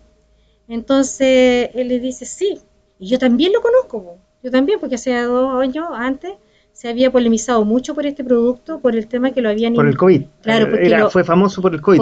Pero antes de que nos cuentes eso, que, mm. eso va a ser eh, eh, el tema que vamos a seguir a, continuación, del dióxido de cloro. Dióxido de cloro, claro. Es preguntarte, y vamos a tener a, a, Mauro, el hijo de Lulu, en un ratito más también preguntándole cómo lo vio como hijo. Eh, ¿Cómo fue esa sacar ese valor, esa fuerza? Ya hemos escuchado y hemos visto a la Lulu en, los momentos anteriores del programa, que es una mujer luchadora. Sí, pero hablar de cáncer es otra cosa, mariposa. O sea, no, no es no es como se llama que me rompí el dedo o me rompí el tobillo y sigo caminando, no importa, se me echará más o menos. Estamos hablando de cáncer un cáncer ramificado. No es cualquier cosa, es una cosa, digamos, listo para irse al cajón. Entonces, en esos primeros días, ¿de dónde diantre sacaste esa fuerza? Esa, porque ya, internamente no había mucha fuerza, digamos, ¿no? ¿no? físicamente nada, nada, claro, nada, físicamente no había cero fuerza. ¿Cómo sacaste ese vigor, esa entereza? ¿Cómo pudiste levantarte literalmente y decir, ¿sabes qué? Como tú lo dijiste hace un par de minutos atrás, esto no me va a ganar y yo no me voy a ir todavía. No me imaginaba yéndome de partida, nunca me pude imaginar que me iba, pero sí yo decía, a ver, eh, no me entraba aire, tragaba, pues lo voy a contar aquí porque hay que contarlo, acá arriba salía mal gusto. O sea, quiere decir que todo esto estaba muy malo. No es que saliera olor a caca, pero era... era... Podredum, podredumbre. Exactamente. Cuando yo tragaba mi caldito, sopito o algo que intentaba tragar y que le hacía con el cuello para poder tragarlo, tragaba cualquier porquería, menos una sopa, porque estaba todo revuelto allí. ¿Te fijas? Pero le hice empeño todo el rato, todo el rato con eso. Y, y esto fue muy rápido, porque en ¿Te mentalizaste en el fondo de que no te ibas a ir? Es que yo no, no, no alcancé ni mentalizarme yo sentía que tenía que beber, que tenía que ir al baño, me dijeron, ¿sabes qué? Te vamos a poner algo cercano acá para que puedas hacer tus necesidades y no tengas que bajar al baño. Estaba en segundo piso, ojo. Bajaba, pero agarrada del, del, del tomamano y de, al revés, eh, para atrás, para poder llegar, bajar y llegar al baño y hacer mis necesidades. Pero yo les dije a las personas que estaban allí en la casa que no, yo no quería nada que se me acercara a mí. Yo quería acercarme a las cosas. Em, si dejaba de ir al baño y me quedaba en la cama, o sea, de la cama iba a entrar al cajón al tiro. Entonces no pude permitirme yo misma hacer eso. Bajaba incluso y, a pocos pasos, ponte tú, tenía una silla que es un balancín que tienen en los fondos del patio de la casa, donde es un, como con sombrillita y como tocó verano, entonces tenía que tomar calor, tenía que tomar aire. Entonces mi, tras, mi traslado era de ese sillón al baño a la cama, de la cama al sillón acá, pero tenía movimiento, mínimo pero había. Ahora, que supongo que mañana, para una gente normal bajar un piso y en un trayecto que no se demora más de dos, tres minutos, no, supongo que era eterno, ¿no? Eterno, casi llegaba hecha. casi llegaba de pipí, entonces tú... ¿Te demoráis cuánto? Desde no, la cama no sé, hasta uno, 15 minutos, 20 minutos? Sí, sí, yo diría que un poco por ahí.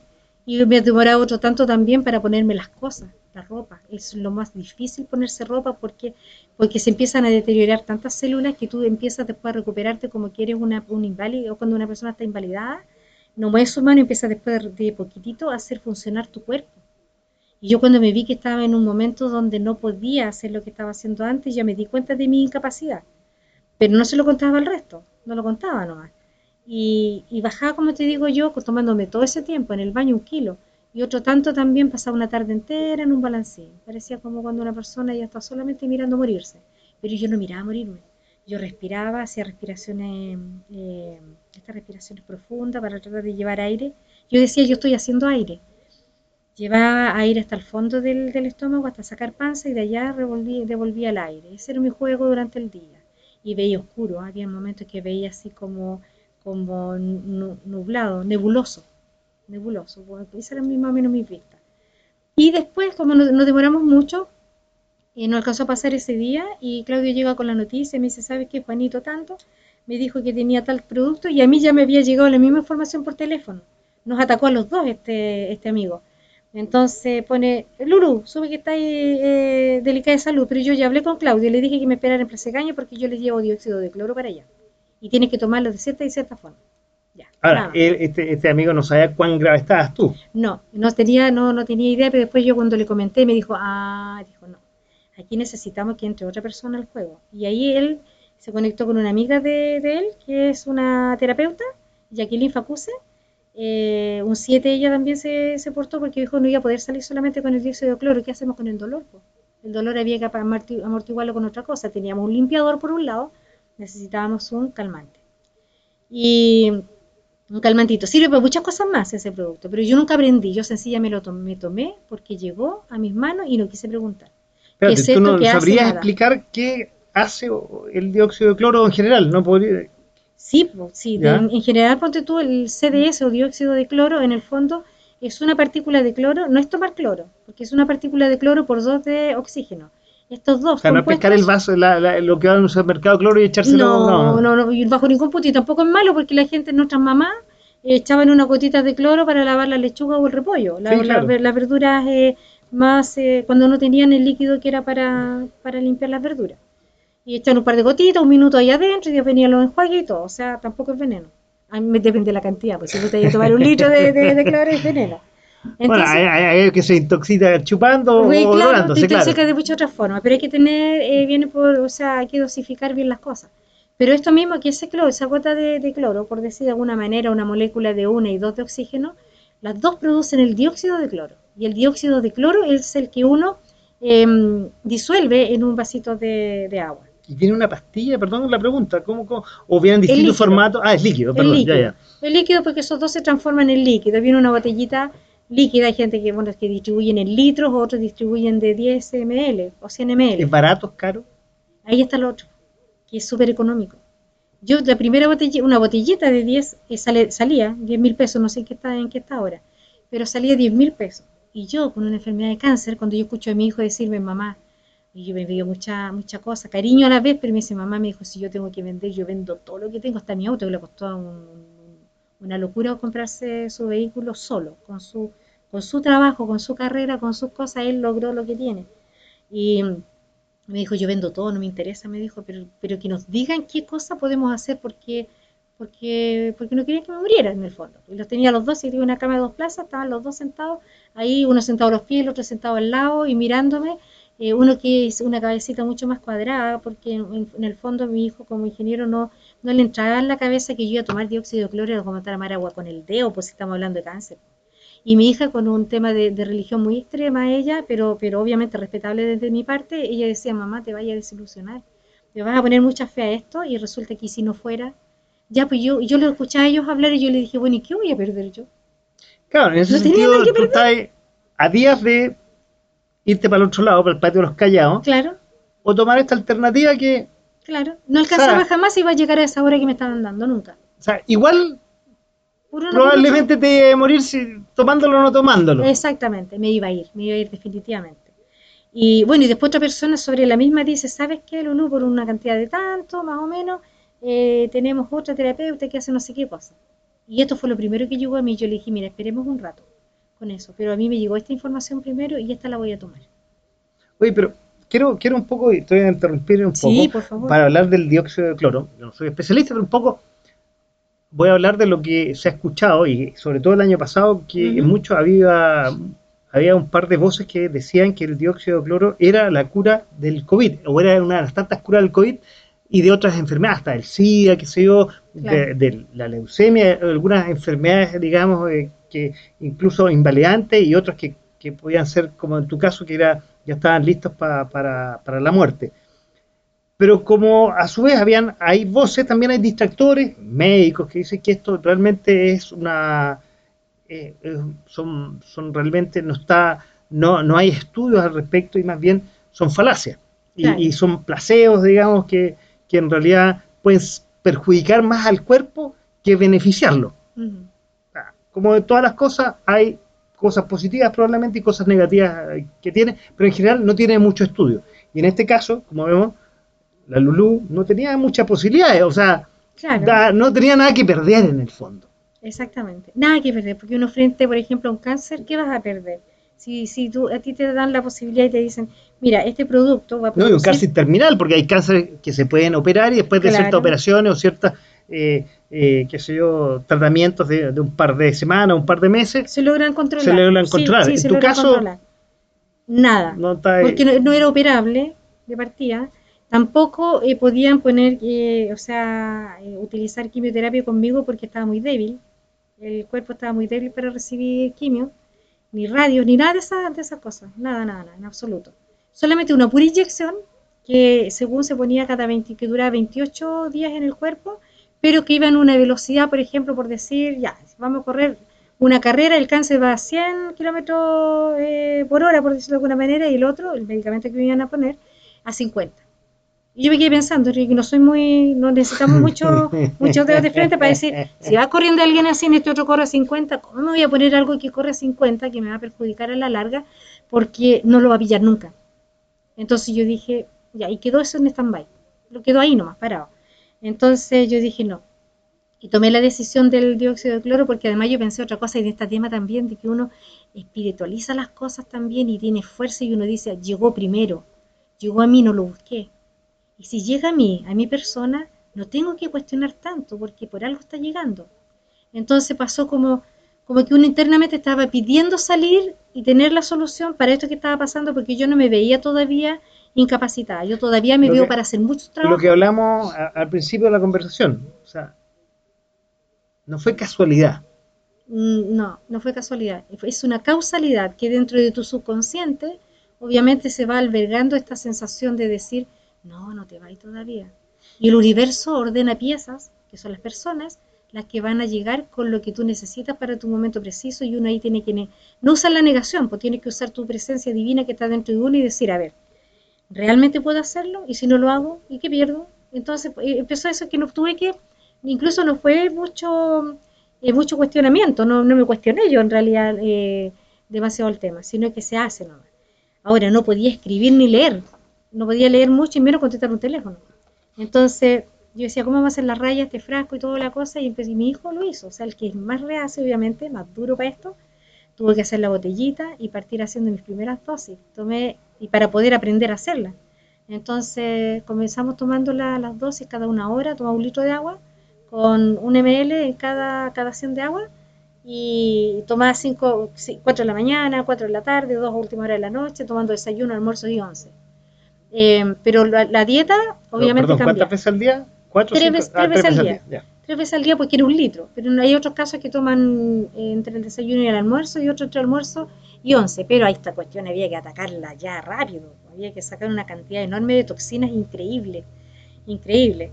Y bueno, y sucedió así, sucedió tanto que yo en la primera toma, el primer día me tomé mi primer litro, mi primer ¿Ya? litro, es como, es solo como extraño, me tomé mi primer litro y me levanto en la mañana, ¿me entendés tú?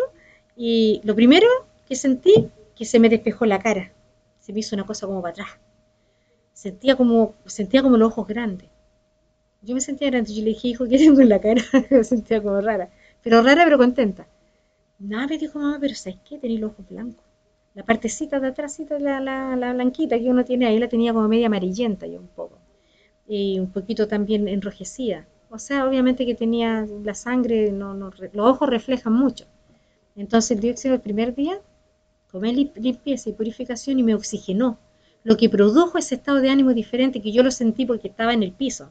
Y para levantarme sentí la ox- oxigenación. Y la sentí porque, porque me pude incorporar bien, porque bajé bien de la escalera y porque se me pusieron los ojos medio blancos. Y yo me andaba riendo y eso no me había fumado ninguna cosa, ¿me entendés? Todo. Oye, eh, que eso te iba a preguntar, pero un poco te adelantaste. Yo te, a los cuántas semanas te iba a preguntar, yo empezaste a sentir cosas, y ya me estás diciendo es que al primer, Primer día. a las primeras dosis ya sentiste... Exactamente, las primeras dosis. A la segunda y al tercer día ya me, me podía mover mejor por la casa. Me podía mover mucho, mucho mejor por la casa. Incluso el tercer día, para poder bajar la escalera, bajé con una mano. Yo tengo, incluso tomé una agenda y tengo anotado del primer día lo que iba haciendo y lo que no. Incluso hasta, hasta por ejemplo, eh, de qué color sale tu Orina. tu orina, de qué color es la cacú, todas esas cosas, todo eso. Y el primer día fue una cosa impresionante, y lo tengo que conversar porque esto le va a servir a la gente. Es impresionante porque yo no sé dónde tenía guardado tanto, tanto, tanto, tanto, porque el primer día en la mañana que yo hago mi necesidad, salió una cantidad pero industrial eh, de color carbón, pero una cantidad pero mucho, mucho, mucho, mucho, mucho, mucha feca, mucho, mucho. O sea, y- y un montón de desechos. Desecho, desecho, de los dos lados, pipí del otro, todo, todo revuelto así, pero acidísimo. La piel se resintió un poquito por todo lo que iba saliendo. Yo sentía que todo eso amargo, que sería como, como compararlo con la bilis quizá. Y cuando a uno se le vienen cosas como muy Sí, ácidas hacia arriba, ajá. como ese tipo de ácido, el cuerpo se estaba despojando de todo eso. Si en el fondo el, el- el dióxido cumplió la labor de limpiar y arrastrar con todo lo que, ¿cómo se llama? Lo que no estaba eh, en su pH, del pH neutro. Todo lo que estaba ácido es lo que se lleva el dióxido. En el fondo hace un aseo y se va.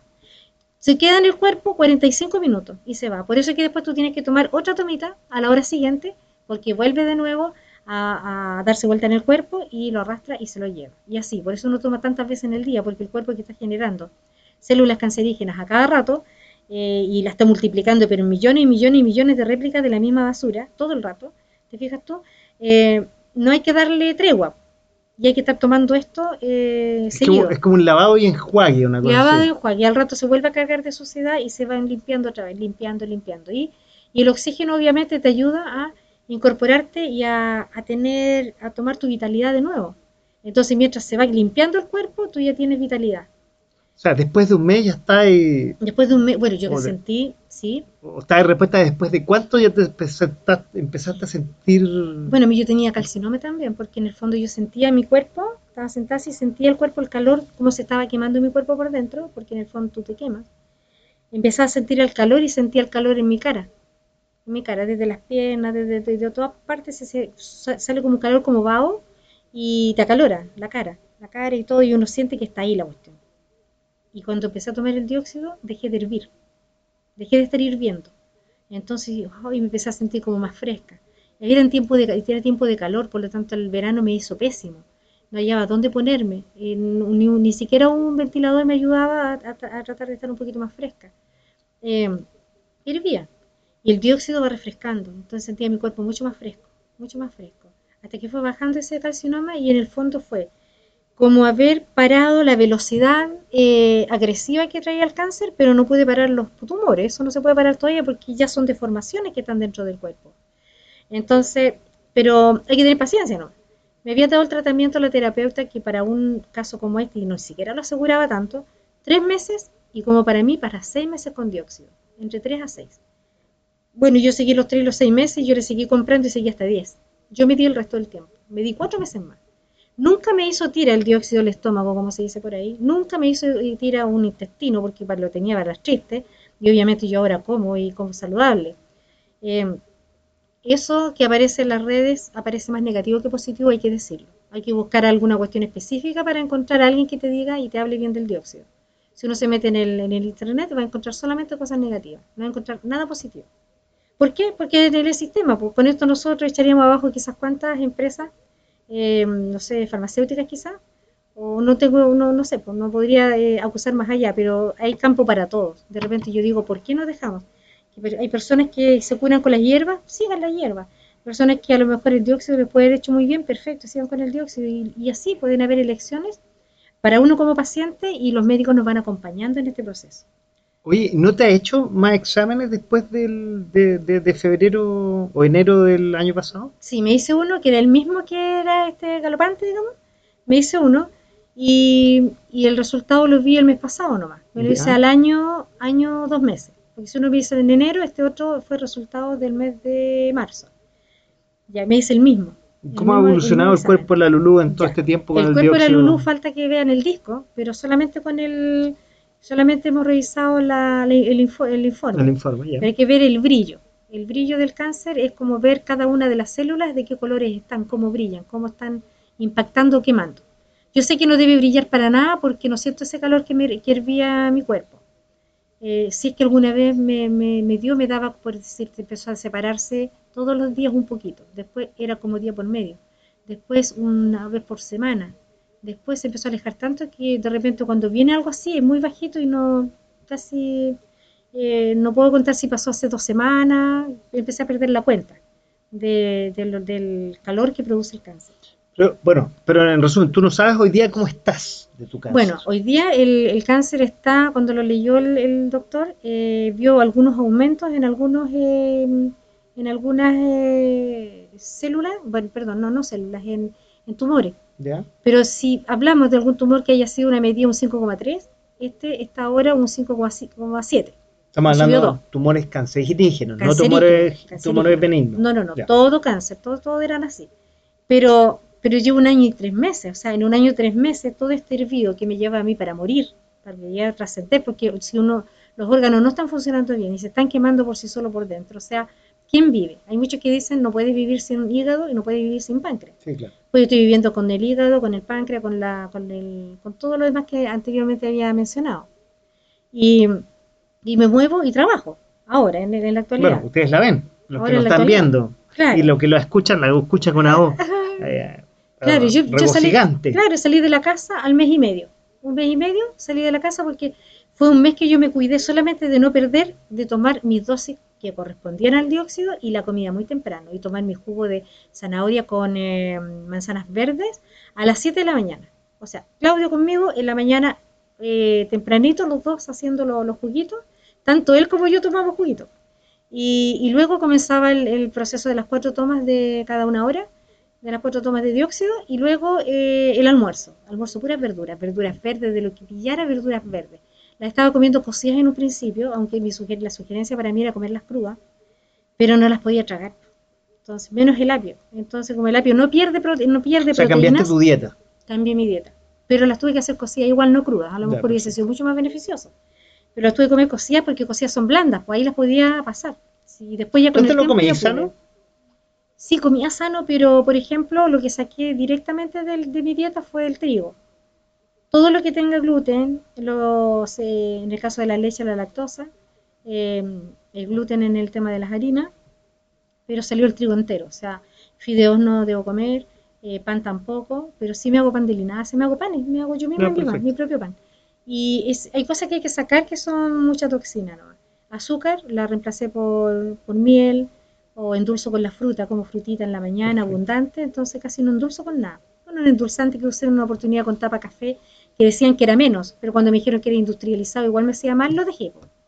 Hay cosas que hay que quitar de la alimentación, la sal, porque es sodio el que uno consume en el fondo, la sal de mesa refinadita que uno la extiende y no se abruma. Claro, pues sodio. Y hay muchas cosas, por ejemplo, como el azúcar es refinada con bromo. O sea, estamos refinando con metales pesados.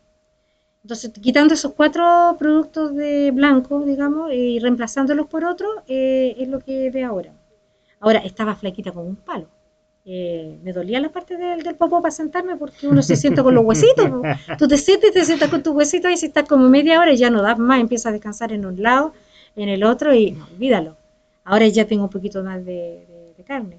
No hablaba nada. Ahora volví a tomar mi ritmo de, de conversación y... Se nota, ¿no? Hemos estado en una grata conversación. Quiero hacerte una última pregunta para ir cerrando el Sí. programa de esta noche a poco sin mascarilla aquí en .fm.cl, que es la pregunta que te hice eh, hace un rato atrás, que le vamos a dejar para después.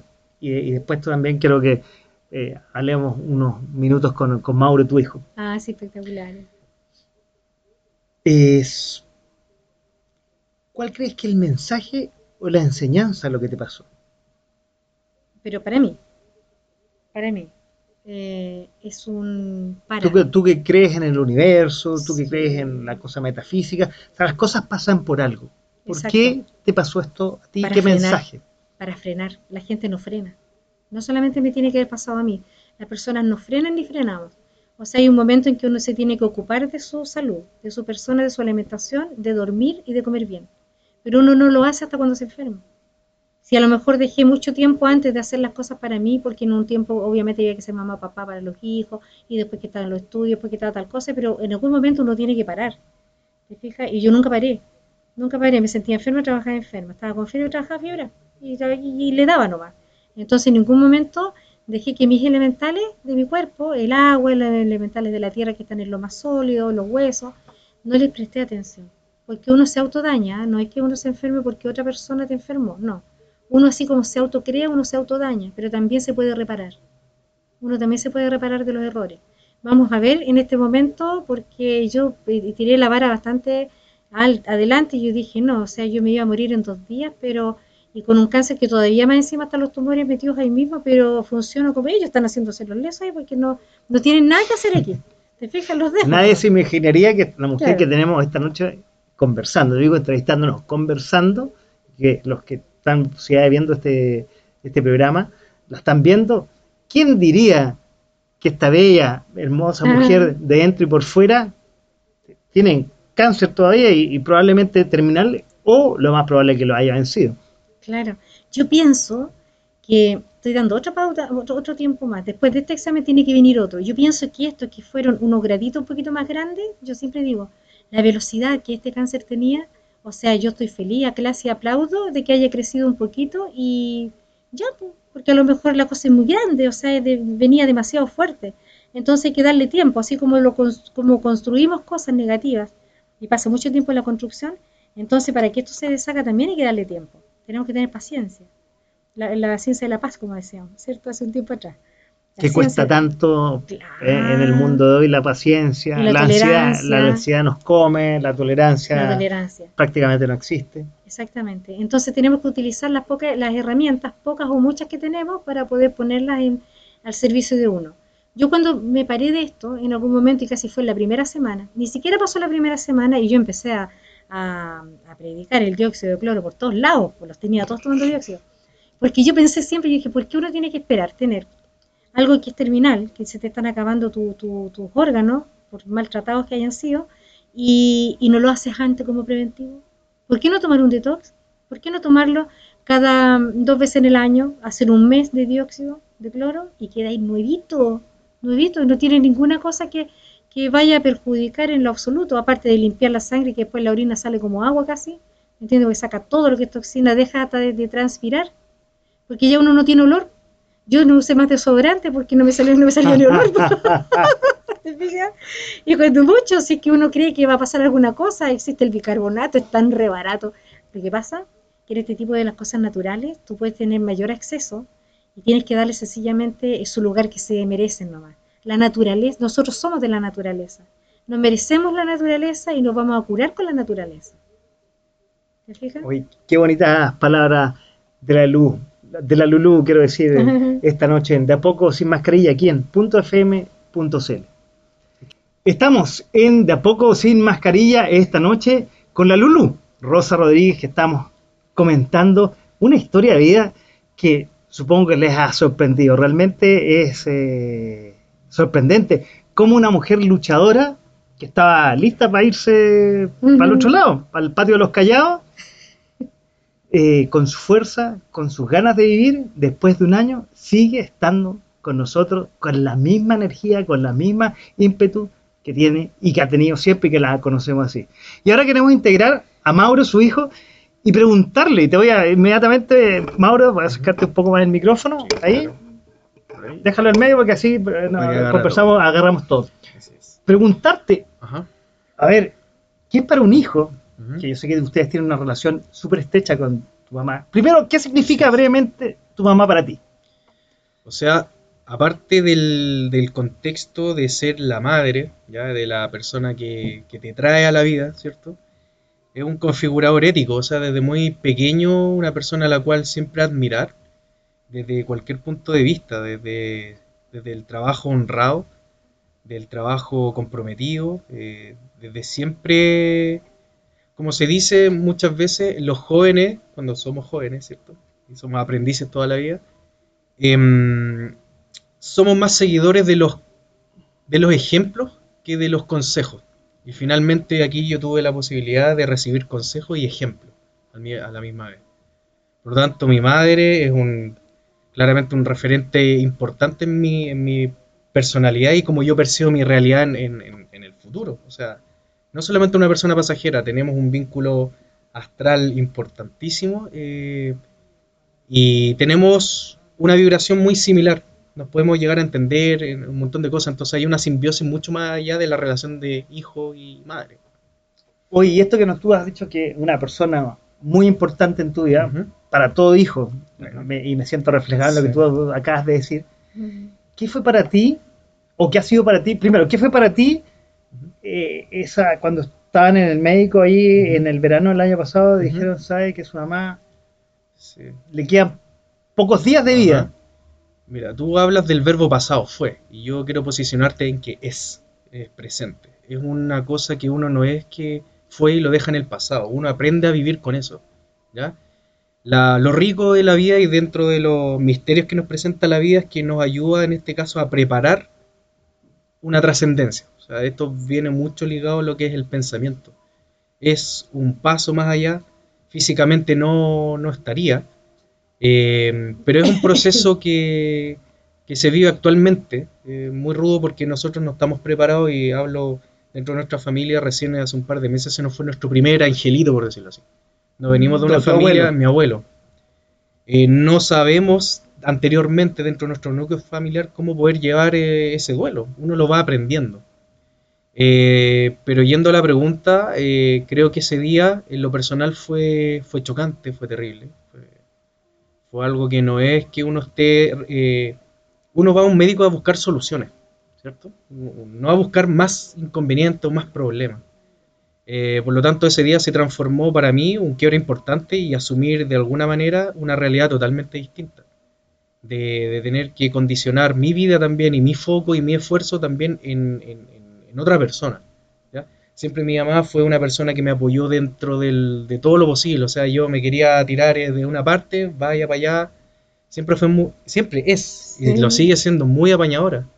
Es una mujer muy, muy comprometida, inclusive con proyectos que no son de ella misma, sino que son personales y comprometidas. Y tú lo podrás ver, se compromete inclusive con, otras personas. Y, créeme que eh, ha sido complejo. Se ha aprendido a vivir con eso a prepararse a, cierta eventualidad. Eh, pero sí, no te puedo negar que dentro de lo profundo es un, asunto que todavía no está cerrado. Es algo que se abre y pienso que se va a abrir eh, por el resto de mi vida. O sea, no va a haber un proceso en que, ok, lo cierro, lo supero, listo, ya. Es algo con lo cual uno viene, viene marcado eh, con, ese karma, por decirlo así. Es el karma que me toca arrastrar a mí en este caso, si lo vemos de esa manera, de, de no tener quizás porque todavía está, está con nosotros eh, y orgullosísimo de esta sobrevía que, te entregó el gran arquitecto, de, de, estar nuevamente y continuamente con nosotros ofreciendo todas tus lecciones, tu vida, eh, por lo tanto es algo que queda abierto, como te, como te cuento. Y creo que no es algo que uno diga, ya, ok, lo cerré y lo superé, es algo con lo cual uno vive. Tú un poco lo dijiste, y para ir cerrando el programa de esta noche, y la tienes aquí al frente. Sí, está, sí. la- los que nos están viendo y escuchando, mirándola a los ojos, ¿qué le dirías, ya que te la están regalando un año más, dos años más, no sabemos cuánto Sí. más? Pero 20. 20. quizás se decía, oye, ya, pues vieja, Chao, ya". Chao por la risa, nunca, ¿no? nunca no sabe, tiene la vida pero- comprada, son muy, muy locos. 20. Pero, Sí. ¿qué le dirías tú eh, sabiendo que mañana ya no la tienes? ¿Qué le dirías tú mirándola a los ojos ahora? Em, yo creo que no me, no me pongo en esa situación. No sería capaz de decirte, eh, oye, gracias, porque no es un término. Para mí no, no lo veo de esa manera.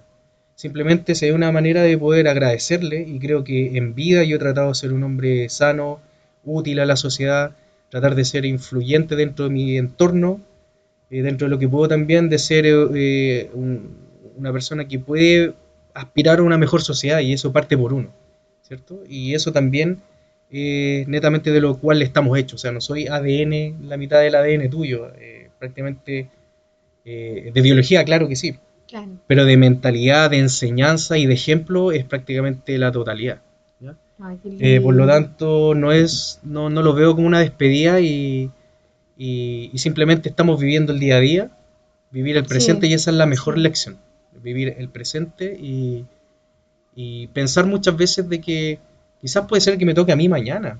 La vida y sus caprichos y sus, eh, y sus cosas misteriosas, puede ser que hoy día de los tres, no sé, uno salga, pase algo y resulta que la vida te entrega esa, esa vuelta en 180 grados que no, no la sabe, por lo tanto, Mm. aventurarme, Paco, en decir qué le diría, no sé.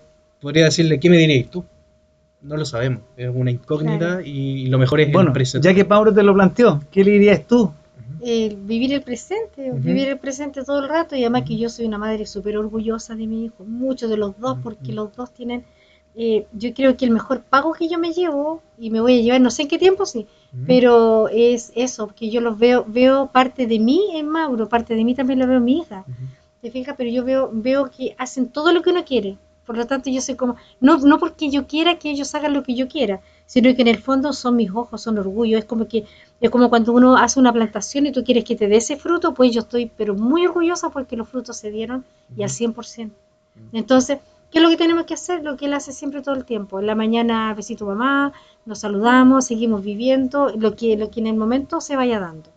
¿Te fijas? Un día amanecería no tan, no con tanto power, pero otros días sí estoy power y creando proyectos todo el tiempo.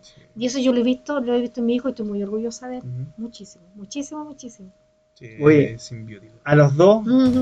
Mauro, Lulú, quiero agradecerles por eh, estos minutos que nos han entregado, que es un- una lección de vida. Tus palabras eh, eh, me quedan esas del disfrutar la vida, que realmente, lamentablemente, no mucha gente lo hace.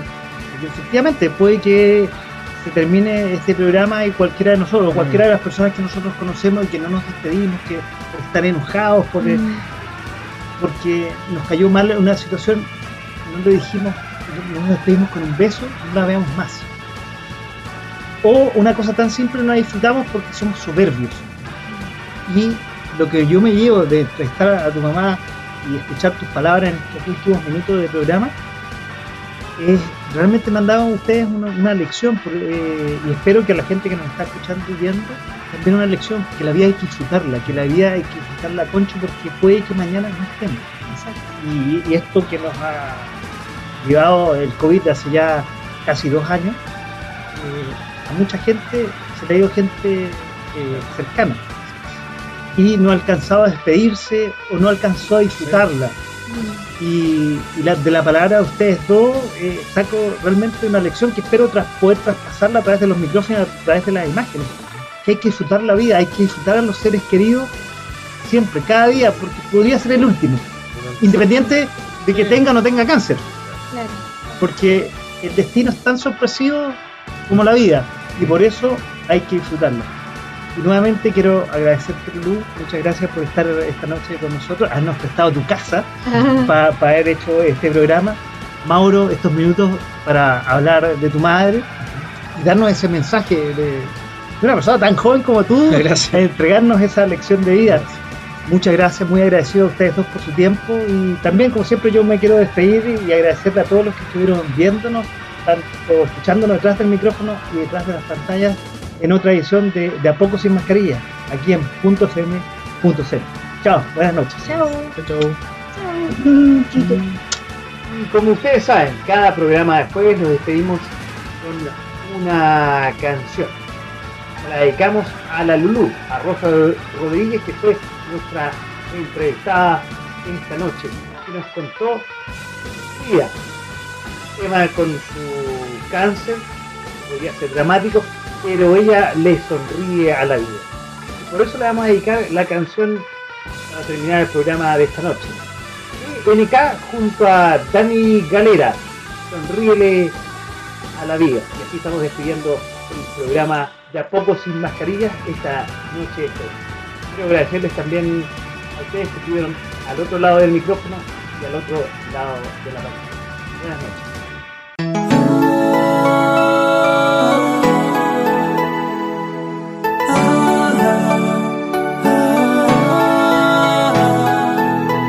El día donde tus sueños serán realidad.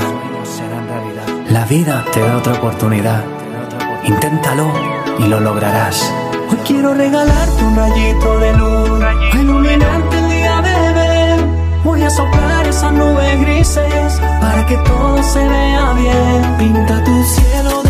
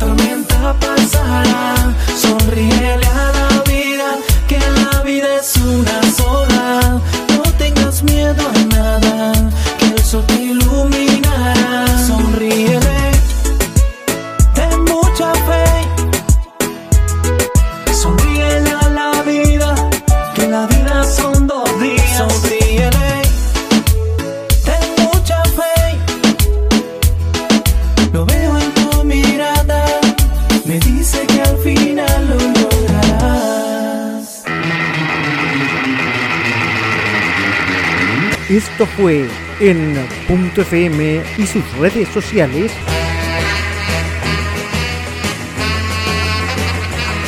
De a poco, sin mascarilla.